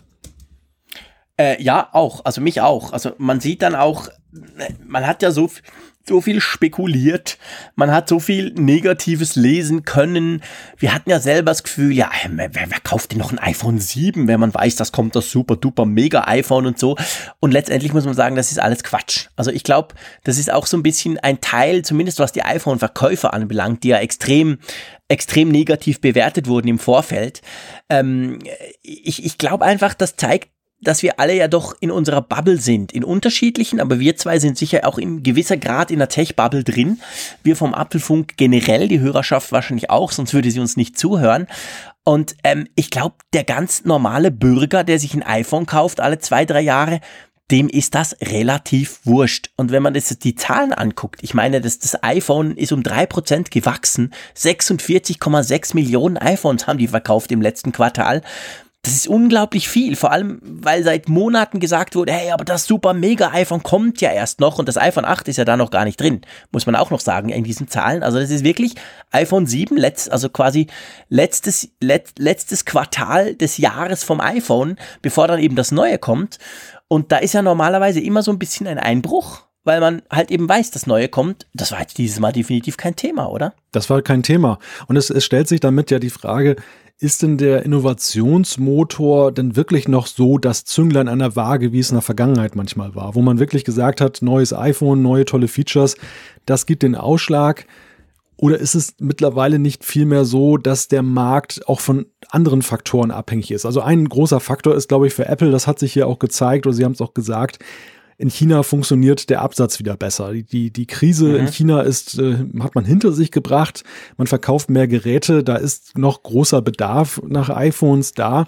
Und spielen solche Faktoren, solche Konjunkturlagen in einzelnen Ländern, Entwicklungsländern, spielen die nicht mittlerweile eine größere Geige als letztendlich die Frage, ähm, ob jetzt Face ID oder Touch ID drin ist, ohne es jetzt kleinreden zu wollen. Aber ich, ja. ich glaube, man, man unterschätzt das gemeinhin, weil wir natürlich immer sehr auf diese Feature, Feature-Geschichte achten und gar nicht nicht mal mhm. so sehr auf die Dinge, die eben mit, ja, mit Ländern einfach spezifisch zu tun haben. Andererseits, du hast es ja auch gerade erwähnt, auch das nicht zu unterschätzen. Also, dass das Smartphone hat ja immer mehr auch den Alltag vieler Menschen durchdrungen. Dieses Wachstum ja. hat ja irgendwo im Verborgenen auch weiterhin stattgefunden, dass eben der Normalbürger so ein Gerät hat. Und auch da ist es eben so, die, die sind da nicht immer auf, drauf scharf. Ich kenne genug Beispiele selbst, das Neueste oder Beste zu haben, sondern da zählen dann eher auch so Faktoren wie Preis, Verfügbarkeit und genau. Gelegenheit manchmal, die da auch eine Rolle spielen. Ja, genau. Also ich glaube auch. Also es, es hängt auch mit Ablauf von Mobilfunkverträgen zusammen und so weiter, die dann viel wichtiger sind für, für viele, wahrscheinlich für die meisten, als ob jetzt eben da, oh, aber dann kaufe ich doch nicht im August, weil ja dann vielleicht im Oktober was Neues kommt, sondern es ist gerade die Gelegenheit, man guckt, was ist da und man kauft es sich. Und weißt du, man könnte natürlich, die Innovationsgeschichte kann man natürlich auch von der anderen Seite auf an, äh, anschauen. Und zwar im Sinn von, du hast es gesagt, ja, vielleicht spielt das gar nicht so eine Rolle. Oder andersrum man guckt sich das an. Für die Leute, die sagen, ja, aber hey, guck mal, das Sechser, das, äh, das Siebener, äh, die, das 6S, die waren doch alle fast gleich. Spielt doch keine Rolle, ich brauche jetzt ein iPhone, ich kauf's mir. Also gerade weil natürlich in, in den letzten Jahren ich sage mal, ich will nicht sagen homöopathische, da homöopathische Dosen für uns. Wir haben ja immer locker auch Sendungen füllen können mit Neuigkeiten über neue iPhones. Aber ähm, vielleicht die, die so ganz großen Sprünge wie jetzt beim Zehner waren es ja auch nicht. Also von dem her gesehen kann man auch wieder sagen, spielt ja gar nicht so eine Rolle. Kaufst dir, wenn du es brauchst. Das konnte man die letzten Jahre ohne Probleme sagen. Ja, ich denke mhm. auch. Also es, es, hing in hohem Maße auch davon ab. Ich, ich mache ja manchmal auch dann Kaufberatung für Kollegen, wenn die ein neues Smartphone haben möchten. Klar. Und ich, ich frage immer so den, den Bedarf ab. Und, und da zeigt sich mhm. ja eben auch dann, wie beliebig möglicherweise ein Smartphone-Kauf ist oder wie spezifisch. Also es hängt ja im hohen Maße ja, genau. davon ab, zum Beispiel, wenn einer jetzt gerne damit fotografiert, dann bist du schon sehr schnell dabei, dass du eben das auf einen bestimmten Kreis, auf ein bestimmtes Preismodell reduzieren ja. musst, um eine Empfehlung auszusprechen, weil ansonsten ist derjenige enttäuscht. Aber wenn es letztendlich nur darum geht, dass einer sagt, ich, ich äh, telefoniere da nur mit, ich, ich will vielleicht auch mal deine Facebook-App öffnen, ja, dann, dann ist ja eigentlich alles möglich, weil die Prozessoren, ja. die, die, die Speicherausstattung, da, da sind so wenig Unterschiede mittlerweile, auch plattformübergreifend, jetzt nicht nur aufs iPhone bezogen da, dass man den Leuten ja schon zu fast alles dann erraten kann. Ja, das stimmt. Also ich meine, das ist auch etwas, ich, ich habe das mache das natürlich auch immer wieder so Beratungen, was man letztendlich sagen muss. Also ich, ich frage immer zuerst mal nach dem Budget und wenn dann einer sagt, du ähm, darf auch sieben oder achthundert Euro sein, dann sage ich, hey, eigentlich, dann klar kann man fragen, in welchem Ökosystem bist du zu Hause, wo hast du deine Apps gekauft, etc. Aber letztendlich muss man heute sagen, und das ist ja eigentlich schön. Also ich meine, wir sind in einem coolen Jahr, muss man sagen, für Smartphones, weil wenn du bereit bist, sagen wir 700 Euro auszugehen, kannst du eigentlich nichts falsch machen ist eigentlich wurscht, was du kaufst. Wenn du das Premium-Gerät von Samsung kaufst, von Huawei oder von Apple, die sind alle super gut. Punkt. Das sind Nuancen, wo sie sich unterscheiden drin. Und jeder bewertet diese Nuancen natürlich anders. Aber letztendlich sind wir auf einem Stand, wo die Geräte einfach unglaublich gut sind. Ja, ja, das stimmt. Also es geht in hohem Maße auch um Geschmacksfragen. Es geht nicht nur mhm. dabei um die Farbe, es geht auch zum Beispiel auch um das Betriebssystem. Ich glaube, auch da ja, genau. spielt so ein bisschen rein eben, ähm, was, welche Möglichkeiten möchte man haben? Möchte man auch auf die Dateiebene oder ist man dann doch zufriedener, wenn man eben mit Sandboxing und so weiter sich keine Gedanken um solche Sachen machen muss? Aber da kann man nicht jetzt sagen, dass das eine jetzt deutlich besser oder deutlich schlechter ist als das nee. andere. Das ist in hohem Maße auch Nutzergewohnheiten geschuldet, ja. was, was besser erscheint. Genau. Also lass uns die Zahlen noch mal ein bisschen weiter angucken. Ich habe gesagt, 3% mehr ähm, iPhones. Der Gewinn war irgendwie 10,7 Milliarden. Wahnsinn. Super spannend finde ich. Max 10% mehr. Und vor allem das iPad. Weißt du noch, wie viele Quartale lang wir immer alle gesagt haben, oh, das iPad, ja, das geht zu Ende. Äh, dieses Mal krass 11% gewachsen. Ja. Kannst du dir das erklären? Ähm, ich kann es mir tendenziell erklären, denn leider bricht ja Apple die Zahlen nie auf. Also sie sagen ja jetzt nicht, ja, ob stimmt. es an dem günstigen Einsteigermodell liegt oder ob es dann eben an den größeren iPad Pro Modellen liegt. Ich, ich glaube, zweierlei spielt da vielleicht eine Rolle. Das eine ist, dass ich glaube, vor allem spielt eine Rolle das günstige Einsteigermodell, dass sie, dass sie diese, dieses iPad ohne jeden Namenszusatz da rausgebracht haben, wo wir so ein bisschen belächelt haben, oh, aus unserer Sicht Technik-Nerd-mäßig ziemlich langweilig. Aber mhm. ich glaube, aus Sicht vieler Interessierter, die einfach nur ein gutes Tablet haben wollen, ein ziemlich mhm. interessantes mhm. Gerät, weil einfach preislich. Bezahlbar. Genau, ja, genau. Preislich einfach in einer bezahlbaren, in, einer, in einem bezahlbaren Rahmen. Beim iPad Pro, da bin ich schon ein bisschen skeptischer, weiß nicht so ganz genau, ob ich da, ob meine Theorie richtig ist. Ich könnte mir vorstellen, dass aber dieses neue Displayformat 10,5 Zoll, auch wenn es letztendlich in der Realität gar nicht so als so viel größer empfunden wird, aber dass da doch auch vielleicht der eine oder andere gesagt hat, der noch ein älteres iPad Air oder so hatte, ach, jetzt kaufe ich mir doch mal ein neues iPad. Mhm. 10,5 ähm, Zoll, das ist ja irgendwie mal was anderes. Ja, gut möglich. Ähm, ja, wir wissen es nicht. Du hast recht. Letztendlich wird das nicht aufgeschlüsselt, aber auf jeden Fall der Turnaround sozusagen, könnte man sagen, ist geschafft. Ähm, es geht wieder aufwärts mit den iPads. Man muss ja auch wissen dazu, ich meine, das kann natürlich auch so eine Rolle spielen. iPads werden ja viel seltener ausgetauscht als Smartphones. Also da sind die Zyklen der Leute, die sagen, okay, jetzt kaufe ich mir ein neues, ähm, sind natürlich ganz anders als bei Smartphones, die auch zum Teil sehr stark von den Providern halt durch, durch diese zwei Jahresverträge. Das macht extrem viel auch aus. Bei den, bei den iPads ist das ein bisschen anders, von dem her weiß ich nicht, vielleicht ist das auch wieder so ein Buckel, dass jetzt wieder vielleicht vier, fünf Jahre rum sind, wo die Leute sagen, oh Gott, komm, jetzt kaufe ich mir wieder ein neues iPad, will mal ein bisschen Speed, das wird langsam, langsam, lang, langsam das andere oder so. Keine Ahnung, aber es hat auf jeden Fall offensichtlich funktioniert und ich bin natürlich extrem gespannt. Heute kamen jetzt schon, wenn wir bei, gerade beim iPad sind, die ersten Gerüchte, dass vielleicht schon das nächste iPad-Modell mit Face ID kommen könnte. Mal gucken, aber ich meine, auch beim iPad geht's ja dann weiter mit der Entwicklung. Ja, man darf gespannt sein. Also äh, ich, ich weiß persönlich nicht, ob Face ID jetzt auf dem iPad so sehnsüchtig erwartet wird wie auf dem iPhone. Ich glaube, da gelten teilweise andere Regeln, ja. denn das, das iPad konnte in manchen Bereichen immer so ein bisschen eigentlich in Anführungszeichen hinterherhinken, ohne dass es jetzt dann gleich existenziell bedroht wurde. Da einfach Apple in der Tablet-Kategorie auch ein ganz anderes Standing hat und auch, glaube ich, so, weil iPads gerne im Heimgebrauch auch genutzt werden, auch so die, die Anforderungen an, an bestimmte ja, Schnelligkeitsfaktoren, wie zum Beispiel eben Touch ID, hatten wir auch eine, eine Weile drauf gewartet, bis das eingeführt wurde. Das, das spielt nicht so die Geige. Ja, ich glaube auch. Also ich sehe ich sehe das ähnlich wie du. Also ich, ich bin ziemlich sicher, dass wahrscheinlich ein Großteil der iPads sogar gar gar, gar nicht gesperrt ist. Also, dass die ohne irgendeinen Code zu Hause rumliegen und dann eben gebraucht werden von verschiedenen Familienmitgliedern und so. Also von dem her gesehen, das finde ich auch. Also eigentlich ist das relativ unwichtig. Ich weiß zwar noch, dass ich mich geärgert habe, als dann Touch ID da war, aber noch Touch ID 1 und beim iPhone gab es schon Touch ID in der zweiten Version, die viel schneller war. Das hat mich dann schon genervt, weil ich dachte, hey, wie lange muss ich da jetzt eigentlich den Finger drauflegen, bis der das checkt? Aber ich, ich glaube, die, die Entsperrmöglichkeit oder Technik ist beim iPad definitiv weniger wichtig. Na, wir werden sehen. Ähm, äh, was ja auch wieder gewachsen ist und das wächst ja schon seit vielen Quartalen, ist, sind die Services, also das ganze iCloud, Apple Music, der App Store etc. Ähm, dieses Mal um Satz 16 Prozent, also da, da scheint Apple auch auf dem richtigen Weg zu sein. Ja, ich, ich glaube, es sind mittlerweile 16 Prozent des Gesamtumsatzes geworden. Schon. Ah, sogar, das stimmt, stimmt, genau. Es ist schon 16 Prozent vom Umsatz, vom Gesamten. Ja. ja, das, das, das war vor kurzem noch nicht so viel. Also das wird Nein. offensichtlich immer wichtiger für Apple. Und sie scheinen da ganz gut unterwegs zu sein, wenn man diese Zahlen anschaut. Ja, sie sind ganz eindeutig dabei, das als ein zentrales Standbein aufzubauen. Also sehr klar 16 Prozent, das ist von 25 Prozent, also einem Viertel noch weit entfernt. Aber dennoch ist ja die, die Kursentwicklung da ganz klar zu erkennen und, und äh, ich denke, da wollen sie sich einfach auch für die Zukunft ein wenig mehr absichern, dass sie jetzt nicht nur das Hauptstandbein iPhone und das große Standbein Hardware als so die springenden Punkte haben. Software spielt ja für sie in dem Maße keine Rolle, weil sie die ja als kostenlose Beigabe dann rausgeben, mal mit, mit wenigen Ausnahmen jetzt dann eben in, in der Pro-Schiene mit Final Cut oder Logic Pro oder so. Aber das spielt ja nicht die große Rolle. Äh, Gerade betriebssystemmäßig und so ist es ja eben so, da gibt es eine kostenlose Kultur. Aber bei den Services, ja, da haben sie die Möglichkeit, einfach auch mal separat separat von der Hardware da sich zu behaupten im Markt und, und, auch vielleicht für mal Zeiten, die es ja auch geben kann, wo es nicht so gut läuft in der Hardware, dann da doch nicht gleich in das Tal der Tränen abzudriften.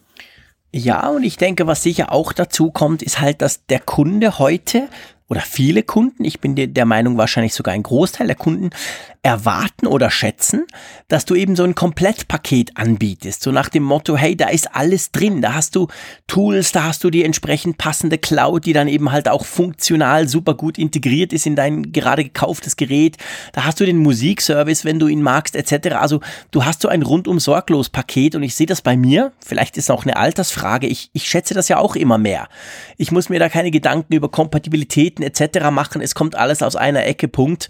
Also von dem her gesehen denke ich, ich schon, das ist nicht nur umsatztechnisch finanziell standbeinmäßig wichtig, sondern auch ganz generell, um das Produkt abzurunden, mhm. weil halt zu so einem iPhone, letztendlich auch zu einem MacBook, aber am meisten zu so einem iPhone, halt eben all diese Services so gut zusammenpassen. Ja, mag sein. Also ich glaube auch, dass da so ein, so ein Einstellungswandel da auch äh, eine Rolle spielt, weil es lange Zeit so gewesen ist, dass eben ja, so ein bisschen so wie beim Auto, dass, dass die, die Mobilität dass es nur was galt, wenn man etwas besaß. Man, man kaufte sich im Geschäft eine CD, eine, ein, ein Karton. Damals wurde ja Software noch in Kartons ausgeliefert mit dicken Handbüchern. Und irgendwie war man ja stolz wie Bolle, dass man das im Regal stehen hatte, diese Staubfänger. Und das hat sich völlig gewandelt mit eben der zunehmenden Vernetzung, auch der Selbstverständlichkeit der Vernetzung. Also es ist ja noch nicht so lange her, dass wir auch ein Zeitalter hatten, wo man noch richtig blechen musste für online sein. Und heute ist es einfach jetzt so wie eben den Stromschalter oder umlegen, also den Lichtschalter anmachen dass einfach damit auch jetzt das so im Alltag, im Leben, so wie das Streaming, äh, auch zum Beispiel, ich meine, wie lange reden wir über On-Demand-Fernsehen? Jetzt wird es eigentlich mhm. erst gelebte Realität. Und genau das Gleiche ist eben mit diesem Gedanken, viele Dinge as a Service anzubieten ja. und nicht jetzt dann ähm, mehr diesen unbedingten Willen zu haben, ich bin nur sicher, wenn meine Software auch wirklich in meinem Regal steht, dass mhm. ich sie jederzeit installieren kann. Und da wächst Apple mit also ein Stück weit, glaube ich, getrieben einfach oder mitgerissen von der allgemeinen Entwicklung, aber sie pushen es natürlich auch selber. Sie, sie versuchen da auch so eine gewisse Anführerschaft in manchen dann Bereichen zu finden. Ja, genau, das sehe ich auch so. Witzig fand ich ja, was der Tim Cook gesagt hat über die Kosten des iPhone X. ja, das ist, glaube ich, eine ganz, ganz, ganz kontroverse Aussage, die er da getätigt hat. Ja, er hat gesagt, also er, hat natürlich gesagt, ja, man muss das relativieren, der hohe Preis. Und dann hat er gesagt, ein iPhone 10 nicht X. Ein iPhone 10 kostet in einem Jahr weniger als ein Kaffee pro Tag in einem der tollen Kaffeeläden. Der Malte hat ein Starbucks hinten dran geschrieben. Gibt ja noch ein paar andere, aber grundsätzlich die Idee ist natürlich in diesen teuren Kaffeeläden. Und ich habe mir dann mal so kurz überlegt, bei uns, ihr wisst ja, ich mag Starbucks. Caramel Macchiato ist quasi meine zweite Heimat. Und der kostet bei uns knackige sieben Franken, der kleine. Und wenn ich das jeden Tag machen würde, dann könnte ich mir mehr als ein iPhone kaufen. Das ist der, also ein iPhone 10. Das ist definitiv so. Aber ähm, ja, das ist natürlich, also eine krasse Aussage sozusagen, mhm. wenn man es so vergleicht und das, das macht ja niemand. Also zum Glück, also ich hoffe nicht. Ich, gut, in den USA ist der Kaffee tatsächlich günstiger. Auch Starbucks ist dort viel günstiger. Ähm, aber trotzdem, ähm, Ja, was, was wollte er eigentlich damit sagen?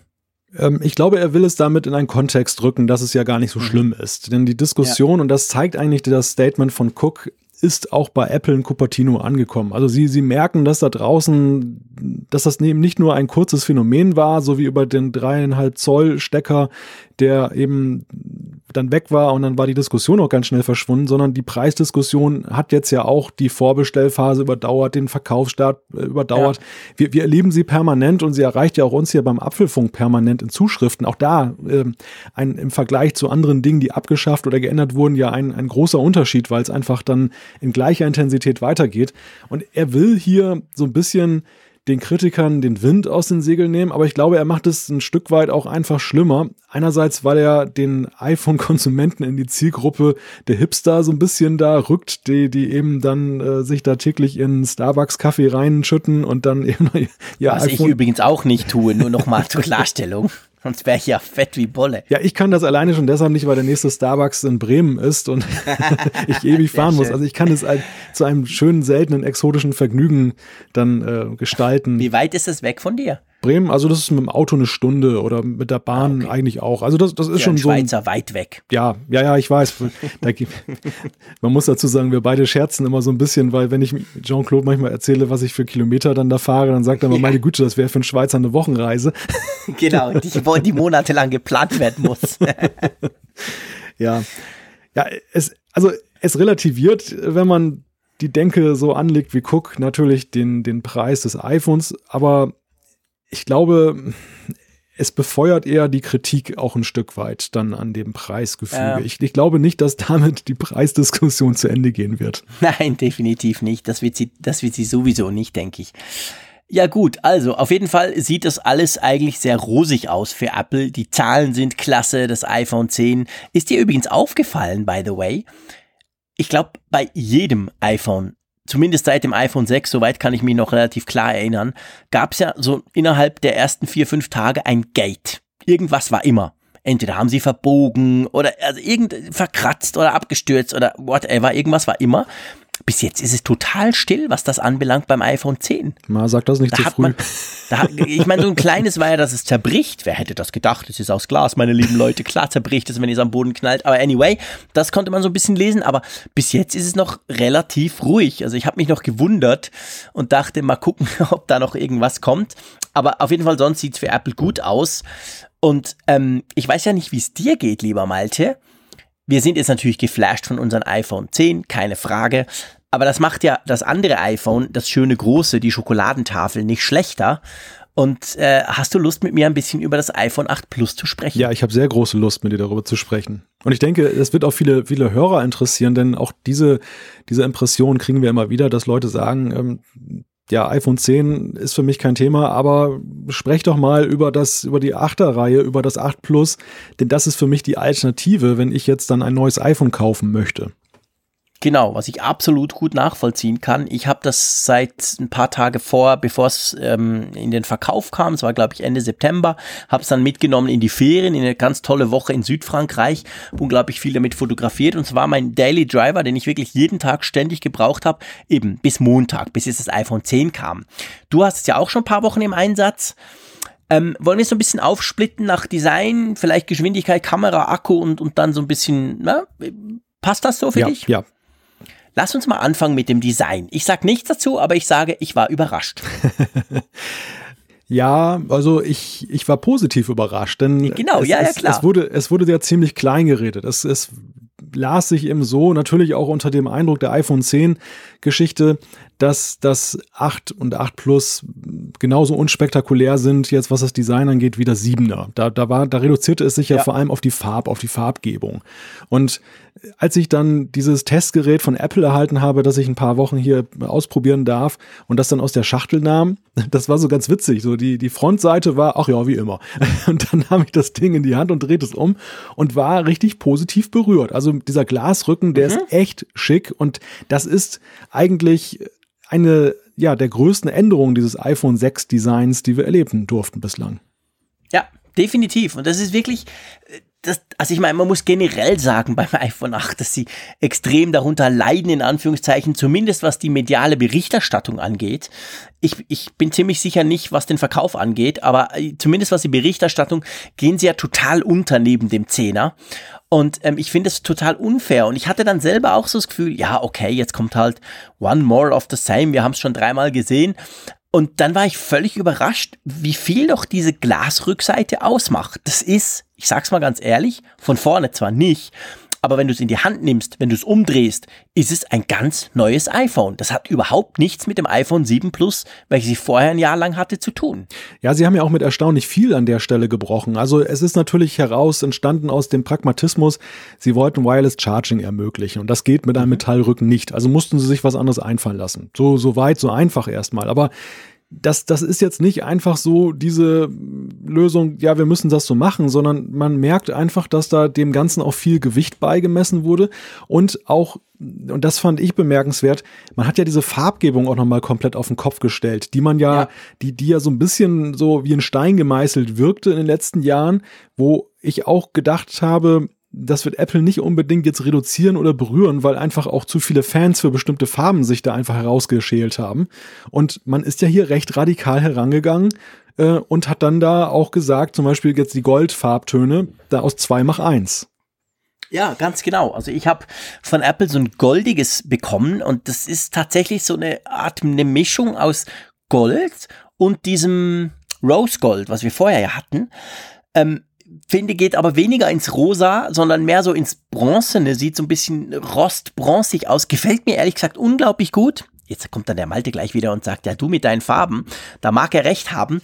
Aber auf jeden Fall finde ich, ähm, finde ich, das sieht wirklich total klasse aus. Das Weiß ist auch so, so ein gebrochenes Weiß, fast so was Porzellanartiges. Also mir gefällt das Design vom iPhone 8 Plus extrem gut. Ich habe mir die alle angeguckt, also das Weiße und das Schwarze und muss wirklich sagen, ich meine, das Schwarze ist nicht so arg anders als vorher, außer dass es eben halt glänzt, weil es hinten Glas ist.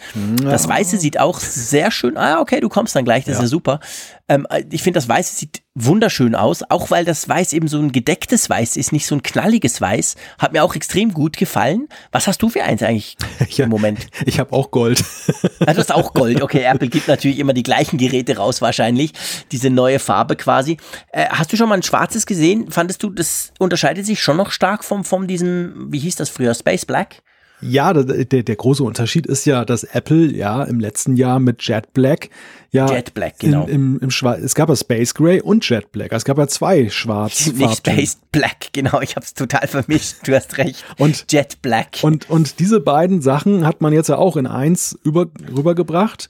Und ähm, auch eine interessante, ein interessanter Brückenschlag war ja dieses Jet Black war ja nun so ein bisschen das Aushängeschild zwar auch das ja durchaus dann viel diskutierte wegen dieser Mikro, äh, wie nannte man das noch, Micro Vibrations oder so, mhm. ähm, war ja sehr viel diskutiert, aber war ja eben was ganz Neues und dass man das jetzt nach einem Jahr schon wieder weggefahren hat, ist ja schon ganz bemerkenswert. Aber ich, wie ich finde, eben mit diesem Übergang zum Glas, was ja so ein bisschen an Jet Black erinnert, eben durch dieses glänzende und aber gleichzeitig mhm. viele Vorteile hat gegenüber diesem Metall Jet Black, ähm, auch eine interessante Veränderung im Farbline-up. Ja, das ist so. Also ich finde generell, es ist, also ich finde farbtechnisch, sie sehen wunderschön aus. Und vor allem, ich finde, sie sehen eigentlich ganz anders aus als auf der Apple-Webseite irgendwie. Das sieht, also das Gold zum Beispiel sieht extrem anders aus als das Gold auf der Apple-Webseite, weil dort sieht es eigentlich aus wie vorher. Ja. Wenn man es dann in die Finger nimmt, merkt man, nee, nee, das ist eine ganz andere Art Farbton, der, der, der schimmert ganz anders. Aber ich finde, äh, farblich ist es natürlich ja so ein bisschen ein Rückschritt. Ich meine, vorher hatten wir fünf und vor allem hatten wir ja noch das, ähm, das Product Red, was ja erst im, mhm. im April, glaube ich, rauskam. Also eigentlich hatten wir sechs Farben und jetzt haben wir drei. Also das ist schon. Äh, ja. ja, man kann das so betrachten und äh, es ist aber andererseits eben so, der Ersatz ist, wie ich finde, besser als das, was wir vorhatten. Also dieses, dieses, dieses Gold, das ähm, ein Stück weit, du hast es gesagt, Kupferfarben, Rostigfarben, mhm. aber auch irgendwie ein bisschen Weißgoldfarben ist. Ich, ich finde, mhm. es ist deutlich geschlechtsneutraler geworden. Wir haben uns ja stimmt, letztes Jahr so ein bisschen darüber lästerlich geäußert, über Rose Gold und die Frage, ob ja, das ein Mann eben tragen kann. Ich habe ja mein iPhone 7 Plus ist ja in, in Rose Gold. Ich hatte es ja mal erklärt, dass ich das für meine Frau gekauft habe, dass sie das nach einem Jahr übernehmen kann. Und ich finde, dieses neue Gold, das ist überhaupt gar kein Frauen-iPhone, wenn man das überhaupt sagen kann, sollte. Aber diesen Vorwurf kann es sich nun überhaupt nicht mehr ähm, aussetzen. Und das ist einerseits eine Verbesserung und andererseits ist es so, das ist meine Impression, ich habe ja immer eine Lederhülle drum gemacht und ich mhm. muss dir sagen, bei diesem Testgerät, ich habe es echt bedauert, dass dann aus guten Gründen, weil ich natürlich Angst habe, dass mir das Ding kaputt geht, aber ich ähm, hätte lieber jetzt eine transparente Hülle gehabt, denn ich möchte diesen Glasrücken sehen. Der, der gefällt ja, mir. Der gefällt mir viel lustig. besser als dieses Metall, was ich nach einiger Zeit das dann. ging mir genau gleich. Fand. Ja, es ging mir genau gleich. Das war das erste iPhone. Also ich habe mit Apple noch gewettet, weil die wissen, dass ich immer, immer, immer, immer grundsätzlich immer, immer Punkt eine Hülle drum mache, weil mir das einfach zu schade ist. Völlig wurscht, wem es gehört und wie und was. Apple hat dann gesagt, hey, kein Problem, wenn du es fallen lässt, wir helfen dir, weil sie einfach mal wollten, ich soll es mal ohne probieren.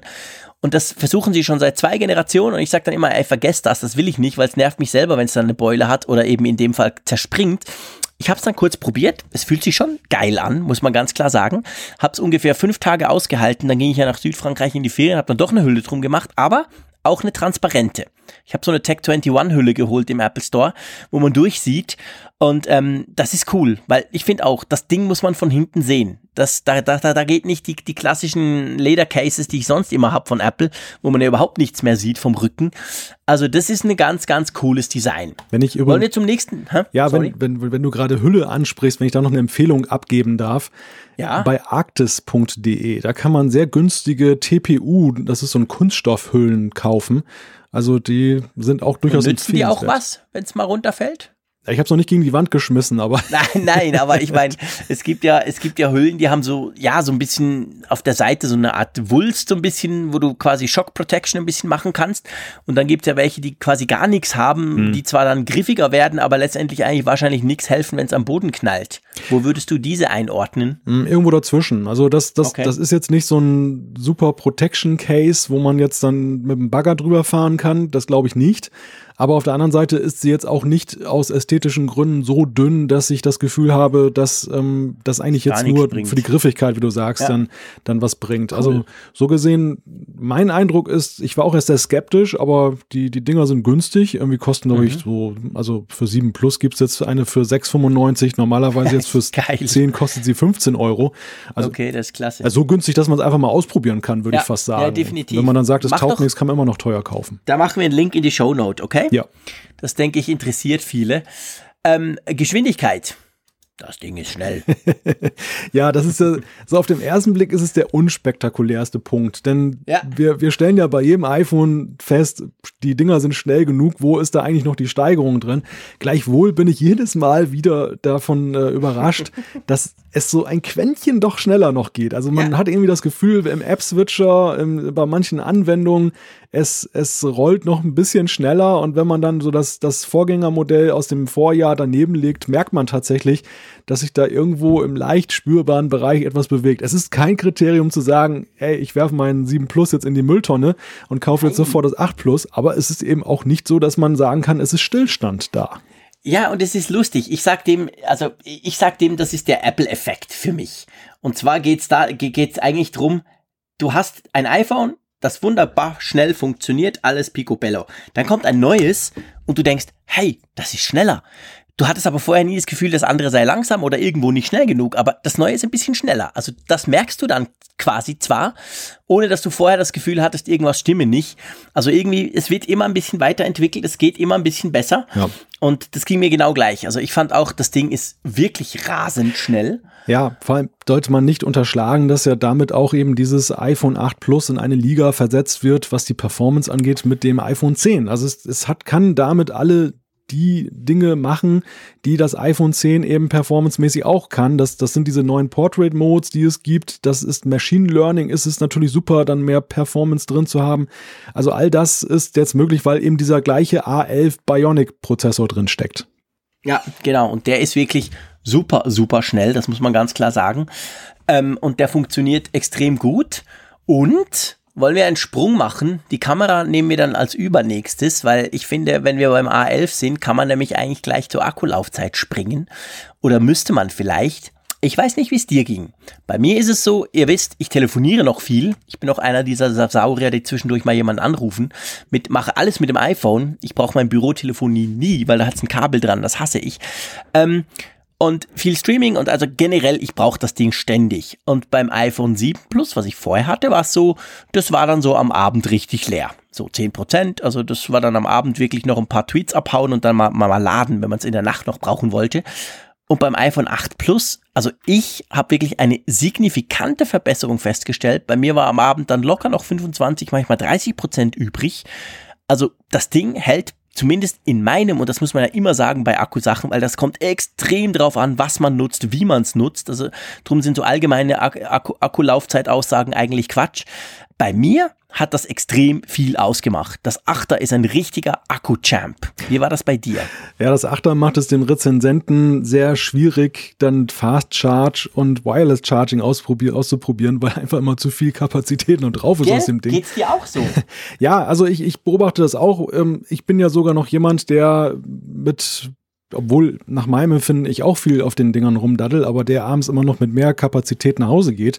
Und es ist wirklich so, bei mir würde das 8 Plus locker zwei, drei Tage durchhalten. Das, das ist mit der Ladung, die ich abends hier vorfinde, an vielen Tagen problemlos möglich und ähm, das, das ist natürlich schon heftig. Also das, Geil, das ist ja. schon sehr bemerkenswert, dass man das hingekriegt hat. Es geht natürlich äh, vor allem über die Stromsparfunktion des Prozessors, der genau. eben ein noch intelligenteres Management hat. Gleichwohl ist es eben so, das möchte ich auch an dieser Stelle mal feststellen, also nach meiner Impression ist es so, dass bei den iPads ja eher die entgegengesetzte Richtung bei der Akkulaufzeit ja. so eingeschlagen wurde. Zwar in den Laboren haut es immer hin. In meinem gelebten Alltag war es so, wenn ich so an mein iPad Air denke, das hat damals ja wirklich tagelang gehalten. Ich dachte, manchmal lädt das jemand heimlich auf. Während so mit den Pros, man merkt schon, dass da mehr Power genutzt wird. Ja, extrem. Also ich muss sagen, mit dem iPad Pro okay, ich muss auch sagen, fairerweise, bevor ich jetzt drüber rante, dass der Akku viel schlechter ist als vorher, aber ich brauche es auch mehr. Es ist ja mein Notebook-Ersatz, den ich wirklich extrem häufig und viel mehr brauche als früher. Dumm ist nicht ganz einfach, aber ich habe auch das Gefühl, die Dinger sind also deutlich öfter leer oder, oder müssen geladen werden als vorher, wo man wirklich beim I iPad das quasi vergessen konnte und dann irgendwie so alle zehn Tage, ah ja, stimmt, da kann man es ja noch einstecken. Das ist nicht mehr ganz so, da gebe ich dir recht. Aber bleiben wir mal beim iPhone 8. Also das ist, oder 8 Plus jetzt in unserem Fall, das ist wirklich ein Akku-Champ. Also das muss ich echt sagen. Ich, ich liebe das Ding vom Akku her. Ich bin extrem gespannt, wie sich dann das iPhone 10 schlägt. Kann man natürlich nach zweieinhalb Tagen noch überhaupt keine Aussage treffen. Aber das, das, das, also das 8er, das setzt schon, also das 8 Pluser, um es genau zu sagen, das setzt schon einen Benchmark. Also der muss zuerst mal geknackt werden. Da bin ich sehr gespannt drauf. Ähm, ja, und in meinen Augen auch ein Benchmark, setzt das Teil bei der Kamera. Ganz ehrlich gesagt, das hat mich am meisten überrascht, weil er eigentlich überall stand, jo, mehr oder weniger das gleiche. Aber ich finde, die Kamera ist massiv besser als beim 7 Plus. Es kommt drauf an, finde ich. Also ich, ich stelle in einigen Lichtsituationen fest, ähm, vor allem jetzt diese Geschichte mit, mit dem Blitzen, dann, dass du eben diese, diese Aufhellung des Umfelds hast. Vorher war es ja wirklich so Spot-Fotografie. Wenn du jemanden im Dunkeln geblitzt hast, dann war der hell und der Hintergrund war matschig. Jetzt ist das dann deutlich besser geworden, dass das ganze Bild gut verwertbar ist. Da gebe ich dir recht. Das ist eine signifikante Veränderung zum Positiven. So in der Draußenfotografie, die ich hauptsächlich betreibe, ja, da, da war der Maßstab natürlich auch durch das 7 Plus schon so hoch gesetzt, dass dann eben mhm. wirklich so sicherlich Nuancen herausgearbeitet werden können. Und ähm, ich meine ganz klar, für mich das Killer-Feature bei der Fotografie sind diese ganz neuen Modi bei Portrait Lighting. Das ist wirklich cool, was du damit anstellen kannst. Das sind ganz neue Gestaltungsmöglichkeiten auch für Fotokünstler, die da gegeben sind. Und ich liebe diesen Portrait-Mode sowieso. Also der, am Anfang habe ich immer gedacht, na, am Anfang nutzt man den gerne und so ein bisschen, weißt du, dieser Spieltrieb. Aber mhm, genau. das ist so übers Jahr gesehen wirklich so ein Ding, was mich nach wie vor begeistert, was ich viel verwende, wo ich mich häufig ertappe, dass ich den eingeschaltet habe. Und mhm. die, die, den Vordreh finde ich insofern sehr angenehm. Ja, Also, ähm, das, du hast natürlich recht, deine Differenzierung ist wie immer völlig korrekt. Ähm, und zwar, ich finde auch vor allem im Lowlight-Bereich ist es unglaublich viel besser geworden. Da habe ich in den letzten Jahren, muss ich sagen, eigentlich immer die, die Samsung Galaxies vorgezogen. Die hatten einfach ein besseres HDR-System, gerade wenn du wenig Licht hast.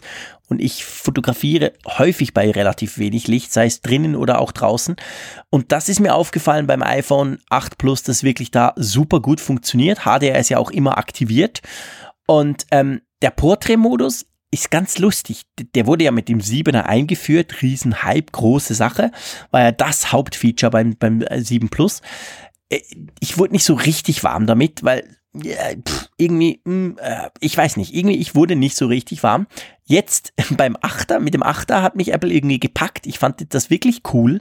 Hab auch gerade in den Ferien, ist natürlich cool, wenn du ein neues Gerät am Freitag kriegst und am Sonntag fährst du in die Ferien. Das ist ganz praktisch. Ähm, hab den wirklich viel gebraucht und behaupte auch ein paar wirklich ganz unglaublich tolle Fotos gemacht zu haben. Ähm, von dem her gesehen bin ich jetzt noch so ein bisschen Fan geworden davon. Also der wurde schon viel besser. Ich finde aber, muss ich sagen, diese, diese neue Portrait Lighting Funktion, die ja noch eine Beta ist, muss man sagen, mit der werde ich noch nicht so richtig warm. Also pff, es ist dramatisch, wenn man dann zum Beispiel auf dieses, dieses äh, Bühnenlicht stellt, wo der ganze Rest dann quasi verschwindet im Schwarz. Funktioniert aber relativ häufig noch nicht so richtig ganz, oder? Ja, also ich finde, Bühnenlicht ist natürlich der Showcase, den Apple gewählt hat, weil es einfach den krassesten Unterschied hat ja, genau. zur klassischen Fotografie. Weil wenn der ganze Hintergrund weg ist, dann äh, ist das natürlich augenfällig. Aber ich halte das auch für den Modus, den man wahrscheinlich am Ende des Jahres dann unterm Strich am wenigsten genutzt hat. Einfach weil der sehr speziell ist. Das ist ein sehr, ein sehr krasses Gestaltungsmittel und äh, genau. das bietet sich bei vielen Fotos nicht an. Aber diese, diese ähm, verschiedenen Lichtsituationen, die du in diesem Portrait Lighting und daher ja auch der Name dann noch hinzufügen kannst, die sind interessant. Also die, mhm. die geben dem Bild eine Brillanz. Aber ich, ich denke auch, es ist sicherlich so, der Portrait Mode war nun so ein Feature, was die Smartphone-Fotografie so aussehen ließ, als wenn du eben eine Spiegelreflex hast, dass du eben diese genau. Tiefe entwickelst. Das, genau. das jetzt ist eher so, das ist kein 2.0, das ist eher ein 1.1 im Sinne von, du kriegst ein bisschen mehr, ja, mehr Tusche in den Tuschkasten, dann hast du noch ein paar ja, genau. neue Farben dazu gekriegt. Aber ist jetzt nicht so, dass es jetzt eben plötzlich Aquarellmalerei ist. Nein, nein, genau das ist es nicht. Und ähm, gut, man, man muss ja fairerweise sagen, muss es ja auch nicht unbedingt sein. Also das ist, ist ja, und vor allem es ist eine Beta. Erinnerst du dich an den Portrait-Modus am Anfang? Ja, ja, klar. Ich meine, mein, der war witzig, aber der hat, der hat nur jedes vierte Mal ungefähr einigermaßen getroffen. Ja. Und der wurde ja unglaublich viel besser durch Software-Updates. Also ich glaube, diese ganze Portrait Lightning-Geschichte geht natürlich den gleichen, äh, Lighting-Geschichte, die geht natürlich den genau gleichen Weg. Also da werden wir von Update zu Update werden wir da wahrscheinlich bessere Resultate erzielen können. Ja, und äh, die, die Stoßrichtung von Apple ist ja ganz deutlich, sie wollen immer mehr Modi von großen Kameras nachahmen, ja. übertragen ja, genau. in die Smartphone-Welt und ähm, damit dann eben die klassische Klackkamera noch obsoleter machen, als sie es ohnehin schon für viele im Alltag ist. Und äh, ich, ich empfinde das als positive Entwicklung, aber sie, mhm. sie ist eben auch ganz stark verknüpft und gekoppelt eben mit dem Schnelligkeitserlebnis. Man merkt schon bei Portrait Lighting, dass eben da die Power des A11-Prozessors schon deutlich ausgereizt wird, denn es gibt tatsächlich ja. immer eine, eine kleine Wartezeit auch in der Verarbeitung der Bilder. Ja, das stimmt. Das ist ein bisschen, äh, am Anfang so ein bisschen, ähm, da, da muss man sich zuerst dran gewöhnen. Man macht's und denkt, was passiert jetzt? Dann dreht's da kurz, zack. Und dann kann man erst, erst quasi sehen, was denn rauskam. Also es braucht offensichtlich ziemlich Power, aber ist ja auch noch eine Beta. Gut möglich, dass das natürlich auch noch Geschwindigkeit gesteigert wird. Lass uns mal am Schluss, bevor wir dann das Fazit ziehen, zu dem Thema kommen, das ja zumindest Apple sehr breit gestreut hat, das aber Smartphone-Kenner ja eigentlich nur mit einem müden, müden Lächeln entgegengenommen haben. Das aber, muss ich auch gleich wieder sagen, eigentlich halt schon geil und super praktisch ist, nämlich Wireless Charging. Hm. Ja, es ist mal eine Frage der Herangehensweise, wie man jetzt auf dieses Feature zugeht. Wenn man im Gesamtmarktkontext natürlich darauf zugeht, dann ist es lachhaft, dass es überhaupt gefeiert wird, weil es eher eine, ein Nachholen einer Selbstverständlichkeit ist. Wie, wie lange können wir schon jetzt bei Ikea die Skilampen da kaufen, da die dieses Ladepad haben? Genau. Und iPhone-Nutzer guckten da traurig immer in die Röhre und mussten diese total dicke Extrahülle da draufschrauben, wenn sie es nutzen wollten. Unter dem Gesichtspunkt kann man Wireless Charging belächeln, aber wenn man jetzt aus der iPhone-Welt selber kommt, wenn man jetzt isoliert genau. unterwegs war, die ganzen Jahre in dem Bereich, so wie ich jetzt primär eigentlich. Ich bin da nun mal primär jemand, der in der Apple-Welt unterwegs ist bei den Smartphones. Ich gucke zwar auch mal, mal über den Tellerrand, aber ich bin da jetzt nicht so in beiden Lagern unterwegs, wie du es zum Beispiel bist. Und für mich ist das eigentlich eine Funktion, bei der ich zunehmend denke, Leute, redet sie mir nicht schlecht. Also ich finde sie eigentlich ja. gar nicht mal, ich finde sie gut. Nein, ich finde sie gut. Versteh mich nicht falsch. Ich finde das genau gleich wie du. Ich finde die absolut fantastisch und ich gebe dir absolut recht. Ich lächle da nicht drüber, weil letztendlich für den Apple-Nutzer spielt es überhaupt keine Rolle, ob das Samsung Galaxy seit zwölf Jahren äh, Wireless Charging machen kann, weil ich hab's halt noch nicht gehabt. Punkt. Also ich hab's jetzt und kann mich jetzt dran erfreuen und ich find's super praktisch. Und äh, es zeigt ja auch wieder, wie wichtig eben Apple für den ganzen Markt ist, wie unglaublich dominant Apple auch in diesem Markt ist. Jetzt plötzlich kommen überall diese Wireless Charging Pads. Jetzt, jetzt kommen alle und sagen, ja stimmt, gute Idee, wir machen hier noch was und wir haben ja schon was und so. Und vorher lief das so ein bisschen, ja, man muss das halt wissen, aber groß, groß gepusht wurde es nicht. Also das ist jetzt eine, plötzlich ein ganz großes, plötzlich ein heißes Thema geworden, dank Apple. Und ich finde es schlicht und ergreifend fantastisch, egal wo. Ich habe zu Hause diverse solche Pads und lege es einfach drauf. Das Einzige, ihr wisst es, was ich mir wünschen würde, wäre, dass es ein bisschen schneller geht noch. ich mag ja auch Fast Charging, von ja. dem her gesehen. Aber ähm, äh, egal, es soll ja auch schneller werden, glaube ich mal, mit einem Update noch ein bisschen. Und so schnell wie Kabel wird es natürlich nie sein, aber ich finde es super, super praktisch. Ja, also zwei Dinge sind aus meiner Sicht dazu zu sagen. Das eine, wir haben es schon mal angesprochen, es ist sehr begrüßenswert, dass Apple sich für diesen Ski-Standard geschrieben QI in, entschieden hat und nicht irgendwie so eine eigene Nummer da reitet. Das ist äh, eigentlich so etwas, was ja auf den, mit Blick auf den Kabelbereich ja schon seit Jahren gefordert wird, dass man mal wegkommt mhm. von, dass jeder seinen eigenen Stecker hat, egal, unabhängig davon, dass jeder Hersteller meint, er hat den besseren. Aber ähm, genau. hier ist es letztendlich dann wirklich so, man kann eben auch in einem Haushalt mit äh, Geräten verschiedener Hersteller, wenn die den Skistandard beherrschen, die dann, dann entsprechend auf den Ladepads alle aufladen. Finde ich klasse. Ähm, ja. Zweiter Punkt ist der, ich glaube, die, die Wertschätzung von Wireless Charging hängt im hohen Maße auch, wie so vieles bei Smartphones, vom tatsächlichen Nutzungsverhalten ab. Also wenn ich ein Overnight Charger bin, so wie ich zum Beispiel, der jetzt abends dann, wenn er sich in die Koje legt, dann nochmal eben das dann äh, einstöpselt oder drauflegt, dann ist Wireless Charging eine super Sache. Ich meine, mein iPhone Perfekt. muss in der Nacht nicht nach 20 Minuten voll sein, weil ich schlafe genau. zum Glück nicht nur 20 Minuten, sondern meistens zwar auch immer noch viel zu wenig, aber ein paar Stunden wenigstens.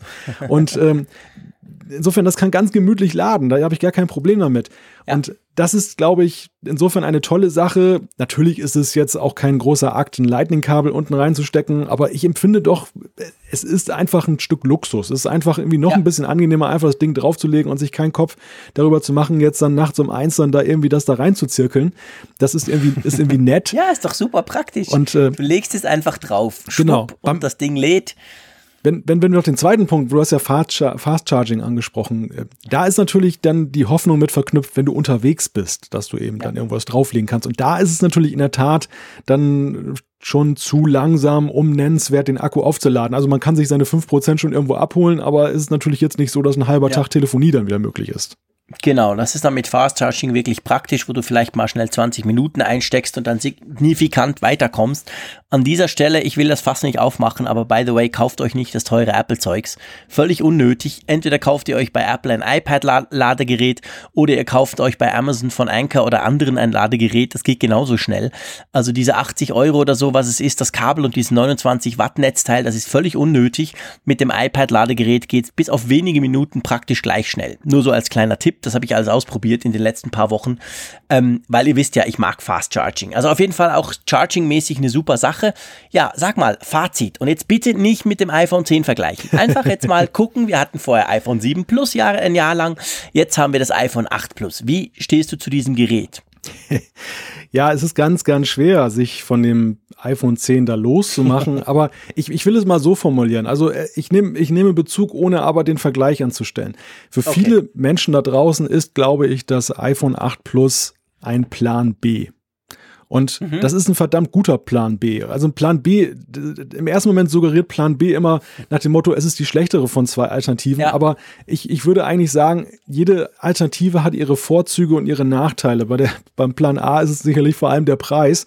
Und beim Plan B ist einfach, hier hat man, glaube ich, ein Produkt, das evolutionär gewachsen ist, trotzdem hier noch sehr interessante Neuerungen bringt und einfach irgendwo so einen sehr ausentwickelten, gut entwickelten äh, Eindruck macht. Also das ist wirklich so ein, ja. so ein Teil. Und du hast es vorhin so schön gesagt, wenn wir vor einem Jahr so ein, ein iPhone hingelegt bekommen hätten, was haben wir schon Gutes gesehen im iPhone 7 Plus? Was hätten wir erst Gutes gesehen, wenn wir das gehabt hätten vor einem Jahr? So mhm. ohne, sag ich mal, diesen Kontext, der hergestellt wird durch das iPhone 10. Und ähm, wenn ich dann, das ist für mich der Maßstab. Also hätte ich, wie hätte ich vor einem Jahr ohne das iPhone 10 das iPhone 8 Plus gefunden? Und da muss ich ja. sagen, sehr gut. Ja, genau. Fantastisch. Ich auch. Also ich bin ein großer Fan des iPhone 8 Plus. Das sage ich auch noch zwei Tage nach dem iPhone 10. Äh, ich finde es ein ganz fantastisches Gerät und auch da wieder, da macht definitiv niemand was falsch, der das kauft. Da kriegt ihr die beste Hardware. Ihr kriegt, würde ich mal sagen, 90 Prozent der Hardware eigentlich eines iPhone 10s. Ihr habt die schnellsten Prozessoren, die, die super Kamera etc. im alten Design, aber eben auch im gewohnten Design, im gewohnten Workflow. Ihr müsst keine neuen Dinge lernen. Ihr, ihr habt ein super iPhone, das sicher die nächsten paar Jahre lang ganz toll funktionieren wird. Also von dem her kann man da auch nichts falsch machen und man darf ja auch nicht vergessen, es ist doch eine ganze Ecke günstiger als das iPhone 10. Wer hätte das gesagt, dass wir eines Tages mal dann hier erklären, dass das 8 Plus oder dass ein Plus-Modell günstiger ist als ein anderes iPhone? Stimmt, oh, du war ja genau, da hast du recht. Was das, das ist definitiv eine Premiere. Ja, was sind das für Zeiten? da hast du recht, da hast du völlig recht. So, apropos Zeiten, wir haben noch einiges vor. Das wird eine richtig lange Sendung, aber das ist natürlich so, wenn man einfach ohne Vorwarnung ein iPhone 10 hingeknallt kriegt und dann dazu erstmal drüber sprechen muss, darf. Da soll die Sendung halt ein bisschen länger sein. Ich hoffe, ihr verzeiht uns das, liebe Hörerinnen und Hörer. Komm, lasst uns noch kurz über die AR-Brille reden. Wir müssen da nicht ein großes Fass aufmachen, aber es ist ganz aktuell reingekommen heute. Man munkelt schon lange, dass Apple sowas macht. Jetzt offensichtlich äh, wird man insofern genauer oder vermutet man genauer dass es noch eine ganze Weile dauern wird, nämlich bis 2019, 2020. Aber offensichtlich arbeitet Apple an einer eigenen Brille mit eigenem Bildschirm, mit eigenem Betriebssystem, die quasi autark funktionieren soll, die für mich als AR-Fan so ein bisschen nach einem Traum sich anhört. ja, darauf warten wir ja alle. Also wir, wir finden diesen Gedanken von Augmented Reality ja irgendwie faszinierend. Aber ähm, in der Praxis ist es ja irgendwie ja, es fühlt sich an wie prototypenhaft, muss ich dir sagen. Ja, ich, genau. ich, ich, hatte die Tage irgendwie eine Definitiv. App in der Hand, ein Spiel, ähm, das heißt Conductsys, da, da, das ist so ein Casual Game, wo du okay. letztendlich da irgendwie ähm, Züge dann dirigieren musst, dass sie nicht zusammenstoßen und du musst in einer bestimmten Zeit da Passagiere befördern. Ganz witzig, gibt es kostenlos im App Store. Und davon gibt es auch eine AR-Version, die kostet 4,49 Euro. Und ich habe lange überlegt, ob ich mir die kaufe und habe mir dann so ein paar Videos angeguckt und so. Und ich habe gedacht, nee, also das ist so ein Ding, sicherlich mal ausprobieren, habe ich total Lust drauf. Aber da jetzt hier irgendwie in meinem Zimmer jetzt da mhm. immer im Kreis laufen und da so ein iPhone die ganze Zeit vor der Nase halten, um dann da irgendwie dann nachher einen Muskelkater zu haben von diesem, von dieser Bedienung, da habe ich einfach keinen Bock drauf. Und das ist, da, ja. deshalb glaube ich, dass AR braucht Hardware. AR braucht noch irgendetwas. Mhm. Ja, ich sehe das ganz genau gleich. So richtig cool. Also ich finde es nach wie vor faszinierend auf dem iPhone. Ich habe einige Apps auch gekauft und starte die ab und zu und bin eigentlich immer ganz fasziniert, aber ihr habt schon gehört, ab und zu. Ähm, für das es, glaube ich, einen so richtig flasht, muss man eine Brille haben. Sowas wie eben zum Beispiel die, die HoloLens von Microsoft oder so. Und offensichtlich arbeitet Apple an sowas, aber es dauert noch ziemlich lange. Also im Moment muss man ganz klar sagen, ist das, mag das ein Projekt sein, wo Apple Geld reinsteckt, aber sie sind noch ganz am Anfang offensichtlich oder beziehungsweise es ist sehr kompliziert zu machen, weil die Gerüchte im Moment sprechen von 2020 und ich meine ehrlich gesagt 2020, das kann ich mir gar nicht vorstellen, was da alles ist. Naja, das sind drei Jahre, ne? Das geht ja manchmal ja, aber schnell. Hey, drei Jahre. Pff. Ja, der, der, Apfelfunk ist auch schon fast zwei Jahre alt. Ne? ja, stimmt, aber hey, da gab es noch keinen Apfelfunk. Denk mal an die Zeit zurück, ja, das ist doch schon lange her. Ewigkeiten, Ewigkeiten gefüllt. aber es ist, ja, also ich glaube, zweierlei bewegt Apple dort, dass sie, wenn es denn stimmt, diesen Weg so gehen. Einerseits, du sagst es, die Hardware ist natürlich ein großes Unterfangen. Also es fehlt immer noch eigentlich bei einer Datenbrille der für mich überzeugende Ansatz, dass sie wirklich praxistauglich ist und irgendwie dann auch überzeugend, dass du wirklich so ein Erlebnis hast. Ähm, das, das andere Thema, glaube ich, und das ist, wäre wieder sehr schlau, dass sie eben das Thema AR jetzt schon spielen, obwohl sie die Hardware noch gar nicht haben. sie bauen natürlich vor, denn der, der Albtraum mhm. wäre ja, dass 2020 eine super Brille erscheint und dann fangen die Entwickler alle bei Null an und es dauert Ewigkeiten, bis überhaupt mal Dritt-Apps da sind, mit denen man das ja. praktisch nutzen kann. Und wenn das so kommt, dass 2019, mhm. 2020 dann diese Brille kommt, dann haben wir zwei, drei Jahre, in denen Entwickler sich mit den Entwicklungstools vertraut machen konnten, denn es soll angeblich ein Reality OS geben, das auf iOS fußt, also der, der, sag mal, die Basis wird die gleiche sein.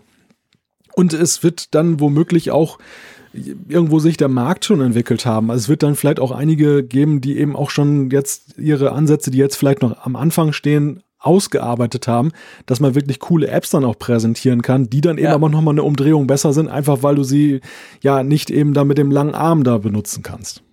Genau. Ja, ich bin gespannt, schon jetzt, muss man ganz klar sagen.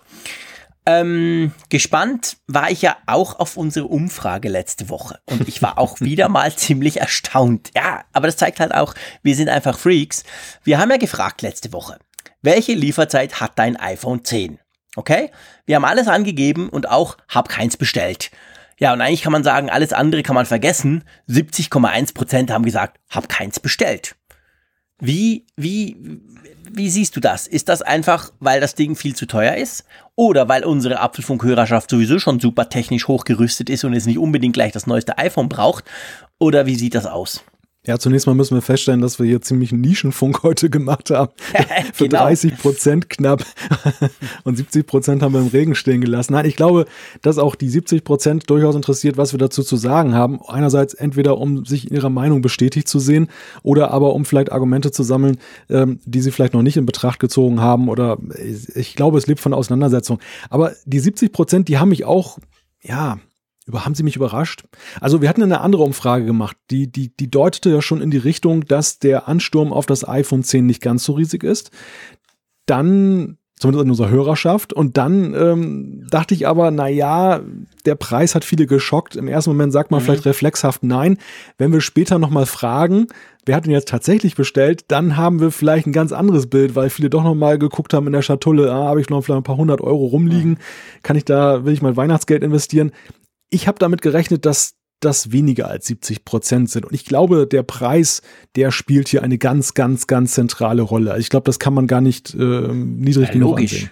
Ausschließlich. Also ich behaupte mal, bis auf wahrscheinlich doch eher eine Minderheit, die das einfach nicht schön findet oder nicht praktisch oder noch abwarten will. Das ist natürlich auch immer ein Argument. Man sagt mal, warte mal die S-Linie quasi ab. Das erste Jahr hat ja noch Fehler drin oder so.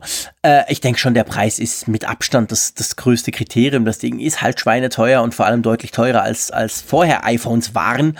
Und, und wir haben ja jetzt letztendlich nicht nur Nischenfunk gemacht, wir haben ja auch erklärt, warum sich es eben gut, gut durchaus auch leben lässt, wenn du jetzt ein iPhone brauchst wenn du zum Beispiel eben ein iPhone 8 Plus kaufst ja, oder so. Also ja, das haben wir jetzt auch gemacht.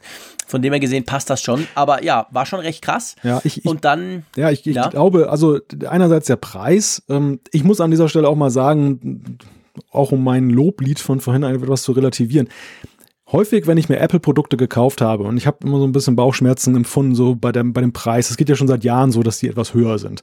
Mhm. Meistens war der Bauchschmerz in dem Moment überwunden, wo ich auf den Bestellbutton geklickt habe. Das war wirklich so, dann spielt es keine Rolle mehr für mich. Dann war ich durch mit meiner Entscheidungsfindung und dann ja. war ich eigentlich nur noch glücklich. Und wenn das Produkt war, da war erst recht. Ich muss wirklich sagen, bei diesem iPhone 10, und insofern bin ich auch ganz dankbar, dass es diesmal ähm, für mich so ein Privatkauferlebnis jetzt ein reines ist, weil ich mich wirklich so in die Nutzerperspektive da 100% hineinversetzen kann es ist eigentlich der Gedanke ständig bestehen geblieben, oh, da hast du jetzt aber eine Menge Geld in die Hand genommen. Und selbst jetzt habe ich das noch so ein bisschen, dass ich manchmal denke, boah, ist das viel mhm. Geld. Und ich, das ist schon, also ich glaube, da ist auch für mich irgendwo eine Schmerzgrenze überschritten worden. Und ähm, das ist bei mir vielleicht anders als bei vielen Hörern dann in die Zukunft gerichtet, vor allem eine Frage, denn ich werde mir genau angucken, welche Updates es gibt. Ich glaube, da, das Portemonnaie sitzt nicht mehr so locker wie jetzt bei den vorherigen iPhones, jetzt bei der Frage, Klar. ob ich mir das Neueste kaufe. Das sehe ich auch so. Der andere Punkt, den wir vielleicht noch dazu sagen sollten, ist, du hast ja gesagt, diejenigen, die aufs S-Modell warten, die gibt es, ganz klar. Aber ich glaube, viele hängen auch in einer Vertragslaufzeit drin ja. und sind jetzt noch nicht im Zwei-Jahres-Rhythmus dann im Zyklus angekommen, dass sie jetzt kaufen können. Also ich glaube, einen gewissen Prozentsatz musst du jedes Mal da einkalkulieren. Ja, das ist so. Also ich meine, ich habe ich hab das mal ausgerechnet, äh, seit die iPhones quasi bei uns, klar, ich meine, die, die, die, die, die Nutzerschaft wurde ja immer extrem viel größer, aber wenn man das anguckt, dann sind eben die, die, also die Nummern und nicht die S-Jahre, sind eigentlich die, wo, wo, wo mehr Verträge quasi ähm, zu Ende laufen oder im Sinn von verlängert werden und dann kriegt man ordentlichen Rabatt vom Provider. Und das iPhone 8 und das iPhone 10 wären ja eigentlich ein S-Jahr. Wir hatten letztes Jahr das 7er nach dem 6S und jetzt hätten wir eigentlich ein 7S. Also von dem her gesehen ist das Jahr per se ein in Anführungszeichen ein bisschen schwächeres, sage ich mal. Äh, aber das bleibt abzuwarten. Das sehen wir dann nächstes Jahr. Aber auf jeden Fall spannende Sache und haben ganz viele Leute mitgemacht. Das hat mich besonders gefreut. Also äh, wirklich eine tolle Umfrage mit 1500 Leuten. Ähm, gut, wir haben auch eine neue. Und die ja. hängt natürlich so ein bisschen. Ja? Wir haben jetzt ja. noch gar nicht so ein bisschen aufgeschlüsselt, ähm, wie ah, stimmt, das haben noch ausgefallen nicht, genau. ist. Ja. Kann man übrigens auf apfelfunk.com slash Umfrage, kann man sich das auch anschauen. Immer die aktuelle Umfrage seht ihr da schön grafisch dargestellt. Ja, wie ist es denn? Ähm, 11,8 pro 7 Prozent, zwei bis drei Wochen, also relativ zackig.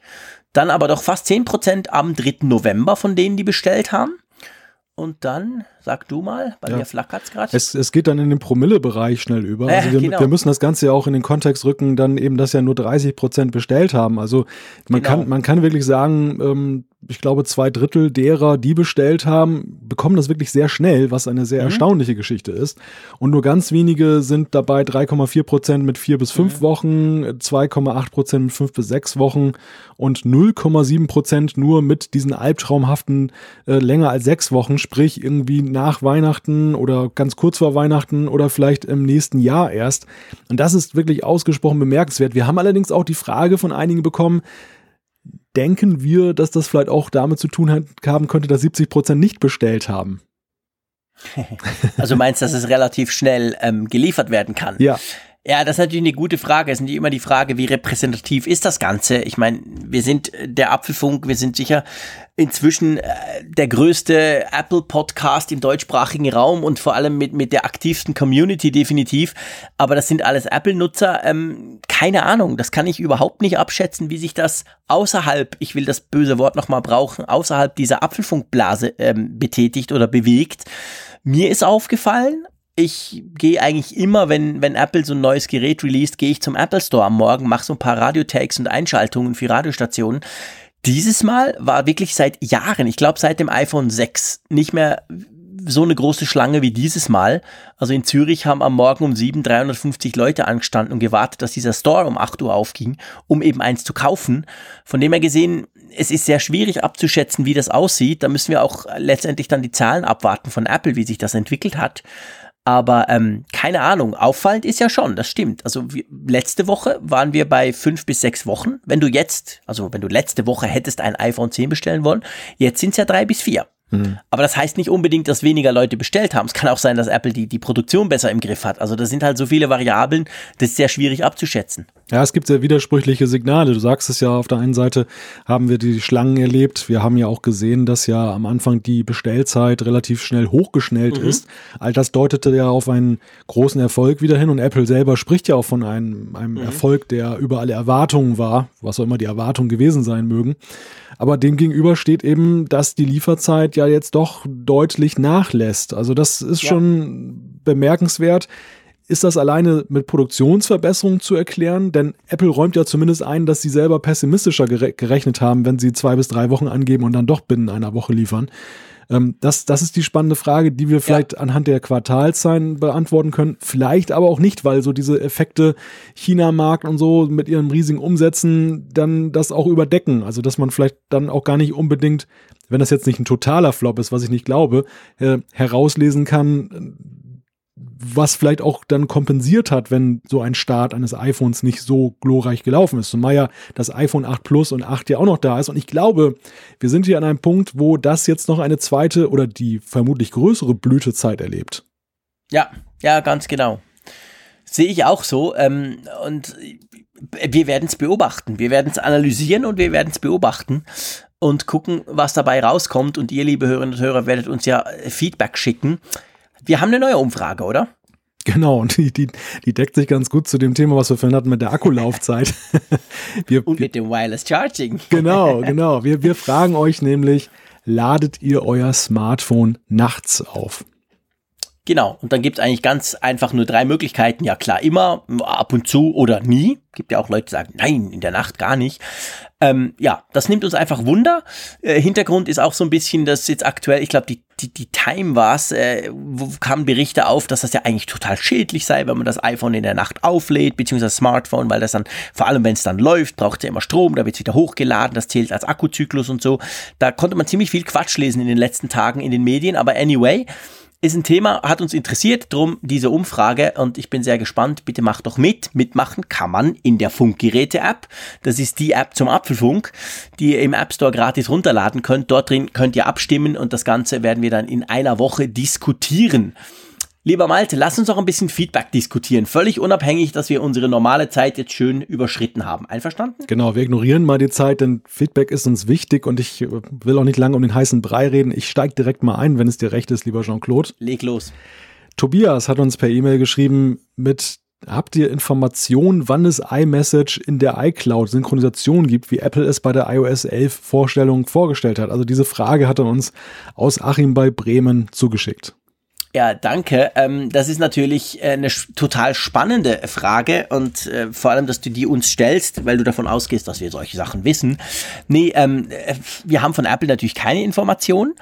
Es ist auch so, jetzt kam ja gerade jetzt kam ähm, iOS 11.2 Beta 2, glaube ich, die einige Neuerungen hat. Die werden wir dann im nächsten Apfelfunk besprechen.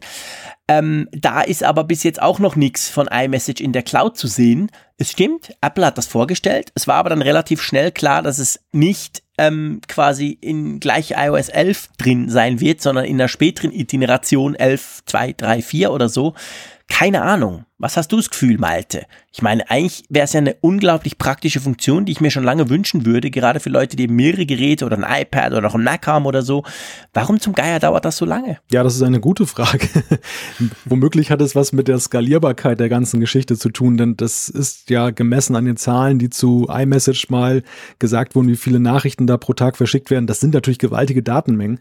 Also das ist mhm. nicht mal eben so, da schaltet man in den Rechenzentren auf und dann läuft das, sondern das muss auch vernünftig laufen. Womöglich womöglich ja. ist das so der, der Hemmschuh, denn ansonsten, ja, so programmiertechnisch, ich weiß gar nicht, wo da das Hemmnis ist. Andere können es ja auch schon lange. Genau, so schwierig kann es ja wohl nicht sein. Aber ist es offensichtlich, es wird sicher kommen, da bin ich ganz überzeugt von. Wann, das können wir dir im Moment auch noch nicht sagen. Gut, dann würde ich mal zum Björn gehen. Einverstanden? Sehr gerne. Er schreibt etwas zur Bestellung und zwar vom iPhone 10. Ähm, bei mir war es so, dass ich nicht direkt um 9.01 Uhr bestellen konnte, deshalb wollte meine Frau das übernehmen. Sie hat in der Store-App allerdings immer das, nur das, die Wartemeldung bekommen. Zehn Minuten später hatte ich dann doch Zeit, habe selbst versucht und es ging erstmal nicht. Habe dann die App komplett beendet, neu gestartet und dann lief es. Das haben wir letztes Mal ja besprochen, das habe auch ich so gemacht. Lieferdatum war zu diesem Zeitpunkt aber schon Ende November. Mir wurde aber auch Abholung im Store für den 3. November angeboten, was ich dann auch gemacht habe. Und dann haben, hast du ja noch das Losverfahren letztes Mal ähm, aufgebracht.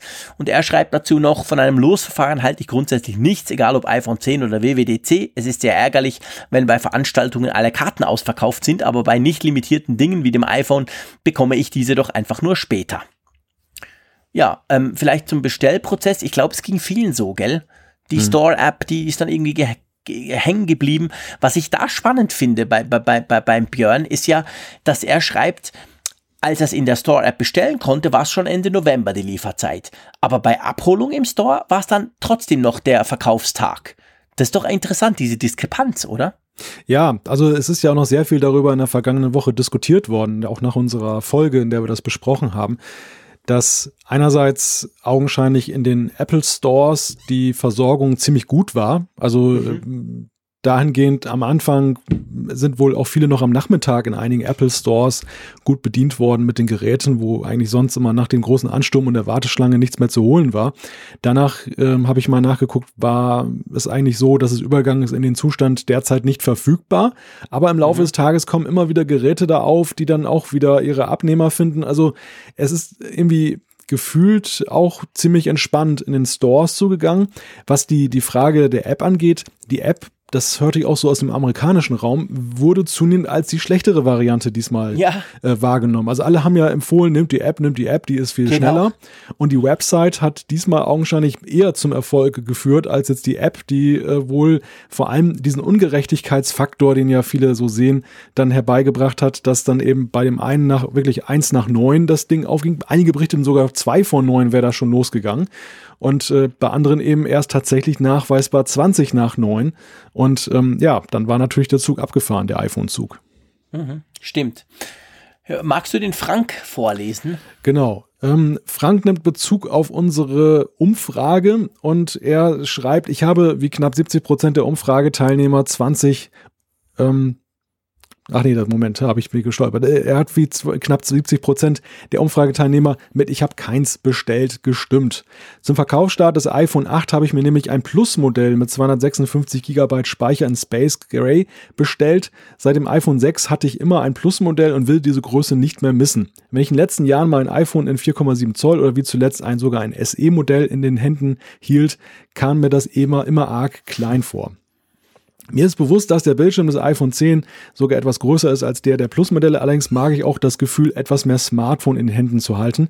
Die Kritik von vielen Leuten, dass das Plus-Modell in Hosentaschen zu dick auftragen kann, ich nicht nachvollziehen. Insbesondere in Herrenhosentaschen ist locker Platz für diese Größe und Frauen haben eh fast immer eine Handtasche bei sich, zumindest meine, wo selbst das Plus eher drin verloren geht. Ich warte jetzt also gespannt auf nächstes Jahr, wenn hoffentlich noch eine Version der neuen Geräte im Plus-Formfaktor erscheint. Die Technik, Face ID und OLED sind natürlich klar die Zukunft und ich möchte oder ich würde auch bei einem größeren Modell sofort wechseln.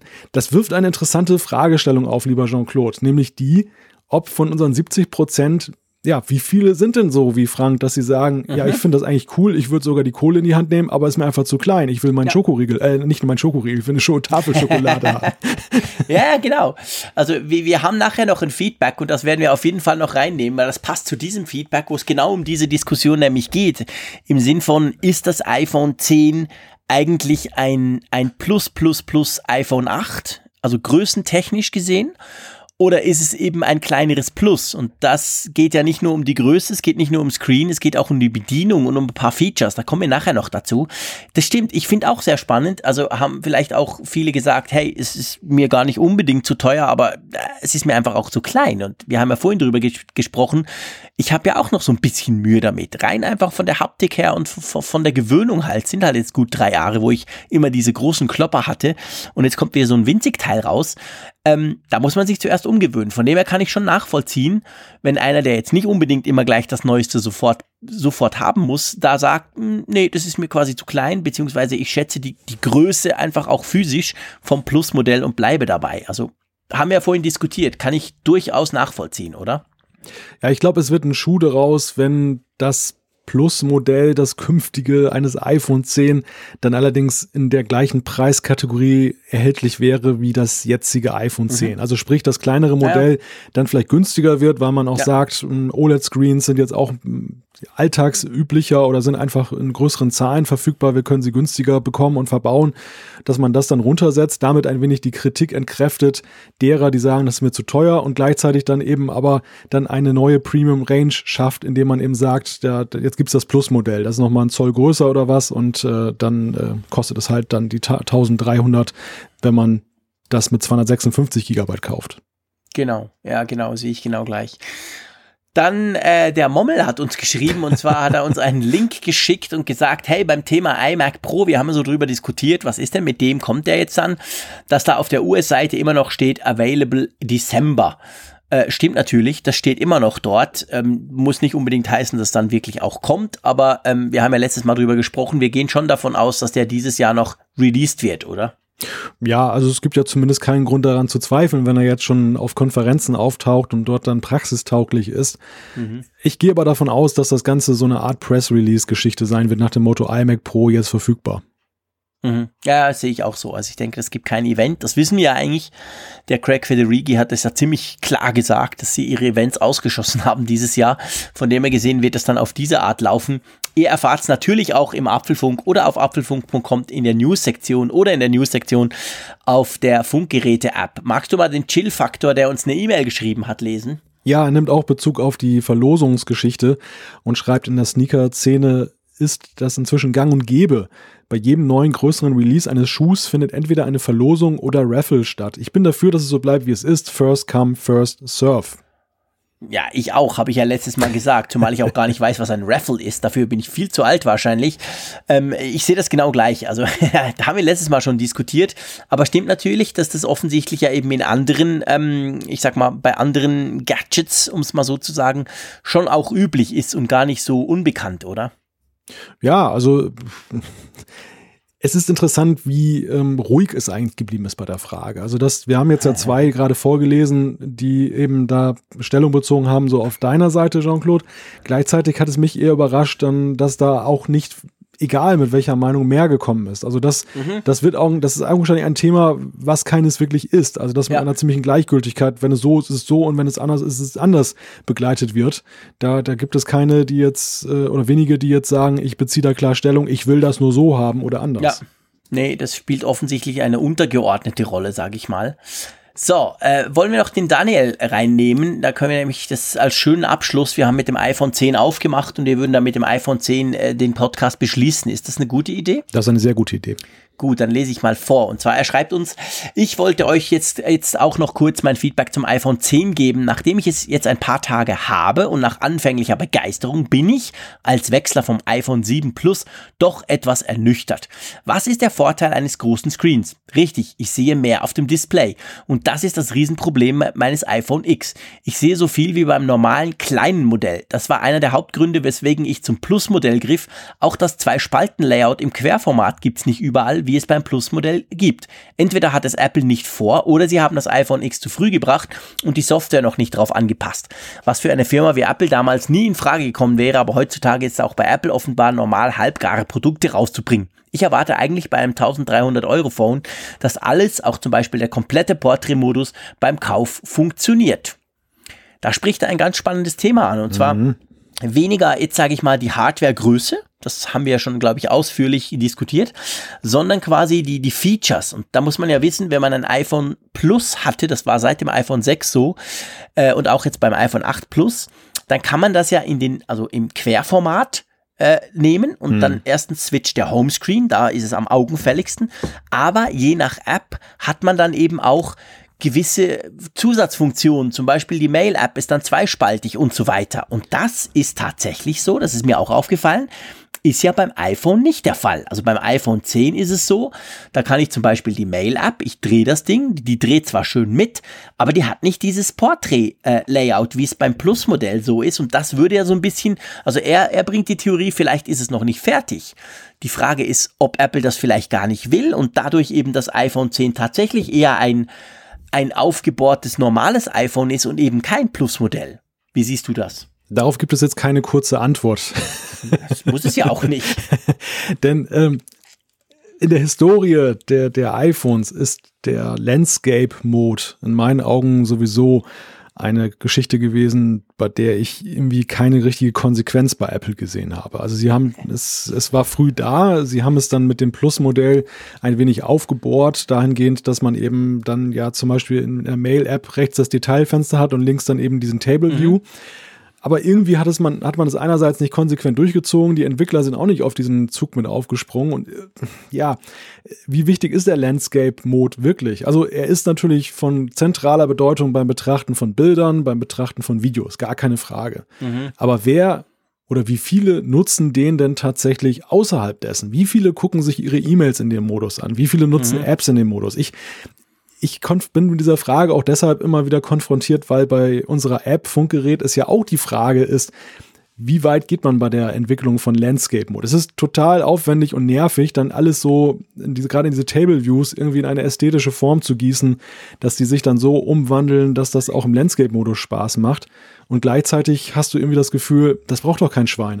Das ist irgendwie mhm. so das, das Gefühl, was immer so ein bisschen mitschwingt, wenn man da viel Zeit und Arbeit investiert. Und vielleicht hat Apple jetzt einfach gesagt, beim iPhone 10, wir machen jetzt hier einen Cut, wir lassen das jetzt raus. Und sie haben ja noch einen Grund mehr darauf zu verzichten. Und das ist ja nun mal das Hörnchen, der Notch, der ja im Landscape-Modus im, im Portrait-Mode, finde ich, fällt er nicht so ins Gewicht, aber im Landscape-Modus. Da stört er richtig. Dann nervt er schon ja. zuweilen. Ja, ja, genau. Da muss man sich zuerst dran gewöhnen. Das ist so. Ja, also ich meine, das ist so ein klassisches. Ähm, wahrscheinlich braucht es eine absolut kleine Minderheit, die ist aber ganz happy damit. Und ich zähle mich da teilweise auch dazu. Zum Beispiel die Tastatur. Also beim iPhone Plus, wenn du das Ding drehst, hast du halt eine, eine, bessere Tastatur. Du hast da mehr drauf, du hast mehr Möglichkeiten, du musst weniger umschalten. Das habe ich ab und zu genutzt. Also von dem her gesehen, äh, ich würde mich jetzt nicht extrem beklagen drüber, aber es ist ein bisschen schade. Andererseits muss ich wirklich sagen, jetzt rein größentechnisch gesehen, es macht eigentlich auf dem iPhone 10 keinen Sinn, äh, jetzt mal abgesehen von der Notch, das, das mag das eine sein, aber das Ding ist halt wirklich viel, viel kleiner. Das ist nicht so ein halbes Tablet, wenn du es umdrehst, wie, wie die Schokoladentafel vom Plus-Modell. Von dem her gesehen habe ich, ich, ich meine, ich kann es nicht belegen, das ist nur so ein Bauchgefühl, aber ich habe eher das Gefühl, das hat Apple ganz bewusst weggelassen und nicht unbedingt vergessen. Und wenn dann vielleicht nächstes Jahr, was ich, je länger ich drüber nachdenke, desto wahrscheinlicher tatsächlich halte, dann vielleicht wirklich ein, ein Plus-Modell im Design des iPhone 10 kommt, dann könnte es ja sein, dass das Ding wieder zurückkommt. Das ist auch eine interessante Theorie. Ja. Ich persönlich glaube, wenn da jetzt nicht ein großer Sturm der Entrüstung losbricht, der dann dafür sorgt, dass Apple dass sich das vielleicht nochmal überlegt, dass das eher das gewesen ist. Denn ja, also ich, ich glaube, das ist so ein, so ein Thema, wenn ich jetzt an die E-Mail-App denke zum Beispiel, mhm. auf dem Plus-Modell. Das Ganze ist dennoch so kleinteilig, dass es irgendwie knibbelig ist und nicht so recht für mich Freude entfaltet. Also das, es hat mich nie vollends überzeugt, da ein, eine mhm. Landscape Orientation da jetzt dann mit dem, mit diesem Split Screen zu machen. Mhm. Und ähm, ja, wie gesagt, mit diesem Notch ist dann noch ein zusätzliches Problem gegeben. Übrigens auch eines, was viele Entwickler haben, die dann eben ähm, sich dann mit der Frage auseinandersetzen müssen, dass dieser Notch nicht irgendwelche Bereiche überdeckt oder dass dann mhm. ähm, andererseits ist es auch dann nicht so schön, ihn dann auszusparen, diesen Bereich, weil dann wieder so eine große Freifläche entsteht. Also das ist eine große Herausforderung. Und Vielleicht hat das so ein bisschen den Ausschlag gegeben, das Thema grundsätzlich zu überdenken. Aber im Großen und Ganzen glaube ich, das war nie eine richtige Erfolgsgeschichte und ähm, das wird auch keine, wenn man es nicht jetzt ganz konsequent gehen würde. Ja, ja, da, da, das stimmt. Grundsätzlich, man hätte noch viel mehr machen können damit, äh, finde ich. Und das hat man eigentlich nie so richtig gemacht. Und vielleicht gibt's ja nächstes Jahr wieder diese Chance. Könnte ja sein, weil überleg dir mal, du hast vorhin gesagt, das iPhone 8 äh, Plus, oder ist ja egal welches Plus-Modell, sind ja alle gleich groß, ist eigentlich trotzdem für die, für Landscape Orientation eben noch zu klein. Stell dir jetzt aber mal ein, ein, ein iPhone 10 Plus vor, welches dann ein 6,4 Zoll Screen hat, der dann wirklich groß ist, größer als ein Galaxy Note zum Beispiel, welches ein Riesenklopper ist. Wenn du das dann umdrehst, ich meine, du bist noch nicht ganz bei einem iPad Mini, aber fast schon. Da würde es dann tatsächlich wieder Sinn machen. Also äh, unter Umständen, ich, ich könnte mir das tatsächlich vorstellen, weil Apple ist ja eine Firma, die denken relativ langfristig. Das ist ja nicht so, dass sie, dass sie mal was machen. Also, ja, manchmal haben sie auch schon gemacht, was rein, was raus, aber mal gucken. Also es besteht noch eine gewisse Hoffnung für die Landscape-Fans, aber ich denke, also beim iPhone 10 wahrscheinlich wird das nicht kommen. Das ist tatsächlich so, das sehe ich auch so. Und das stört mich. Weißt du, ich, ich finde, ich kann es auch nachvollziehen, dass man sich nervt, weil man sagt, hey, ich gebe 1300 Euro aus für so ein super mega duper Phone und ich verliere was. Also ganz salopp gesagt quasi, mir fehlt dann was. Irgendein Feature ist weg. Also eigentlich will man ja alles plus. Hm. Alles plus noch mehr, weil man hat auch so viel Geld gezahlt. Also von dem her, das kann ich schon auch nachvollziehen, dass da vielleicht die wenigen, die es gebraucht haben, schon nur, nur grundsätzlich mal gefrustet sind, weil sie finden, hey, aber hey, ich habe so viel Geld ausgegeben, da will ich doch mindestens alles wie das Plus, plus noch mehr. Ja, ich kann die Emotionen verstehen. Gleichwohl ist das natürlich das generelle Risiko, wenn du dich Apple als Kunde auslieferst, ja, dass, dass sie ja dazu neigen, Dinge zu simplifizieren und wegzulassen, weil sie der Ansicht sind, es ist besser so. Und wir haben diese Diskussion ja auch am Beispiel des Klinkensteckers geführt. Ich glaube, dafür hättest du noch weit mehr Befürworter gefunden, die für den Erhalt ja, stimmen, ja, als für den, die Klar. Landscape Orientation. Kein jetzt. Testbericht von The Verge, wo nicht mindestens zweimal drin steht, ist ja schon geil, aber schade ist der Klinkenstecker weg. Das ist schon so. Also um, um deinen Gedanken nochmal kurz aufzugreifen mit der Frage, was passiert denn, wenn es ein 6,4 Zoll iPhone gibt? Ich glaube dennoch, dass bei Apple mittlerweile ein Sinneswandel dahingehend eingetreten ist. Sie denken sehr in der Kategorie Pro. Dann, ja. also sie, sie, sie labeln Produkte Pro und dann bauen sie sie dementsprechend auf. Das war ja auch lange das Handicap des iPads, das es ja auch leichte Pro-Ambitionen hatte, aber mhm. in, der, in der Umsetzung bei der Software dann Pro vermissen ließ. Und sie haben das jetzt sowohl bei der Hardware als auch bei der Software jetzt dahingehend geändert, dass es dann eben jetzt wirklich diese Pro-Kategorie gibt mit erweiterten Funktionen. Und ich könnte mir vorstellen, wenn sie beim iPhone tatsächlich in die Richtung gehen möchten, dann würden, würde es aber auch dieses sagenumwobene Pro-iPhone dann da zwingend erfordern, was ja jetzt schon dieses Jahr erwartet wurde, mhm. dass sie es jetzt nicht einfach in das äh, Privat-Consumer-Line-Up so reinhauen wieder. Ja, ja, das ist natürlich auch eine Möglichkeit, da hast du recht.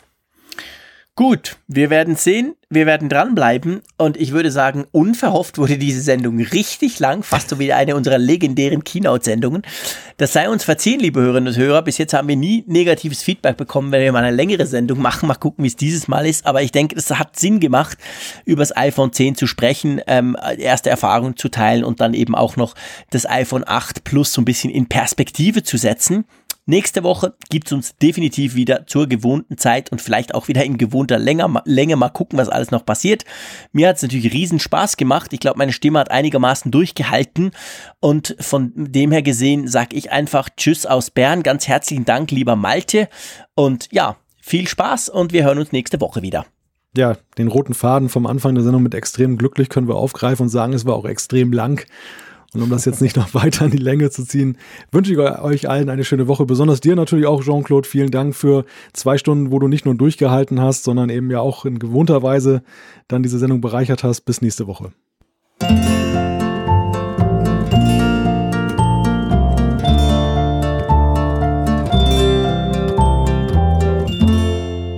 Alle Folgen im Überblick, Neuigkeiten per Push-Nachricht, Umfragen und die Hörerkarte, dies und mehr in Funkgerät, der App zum Apfelfunk. Kostenlos im App Store.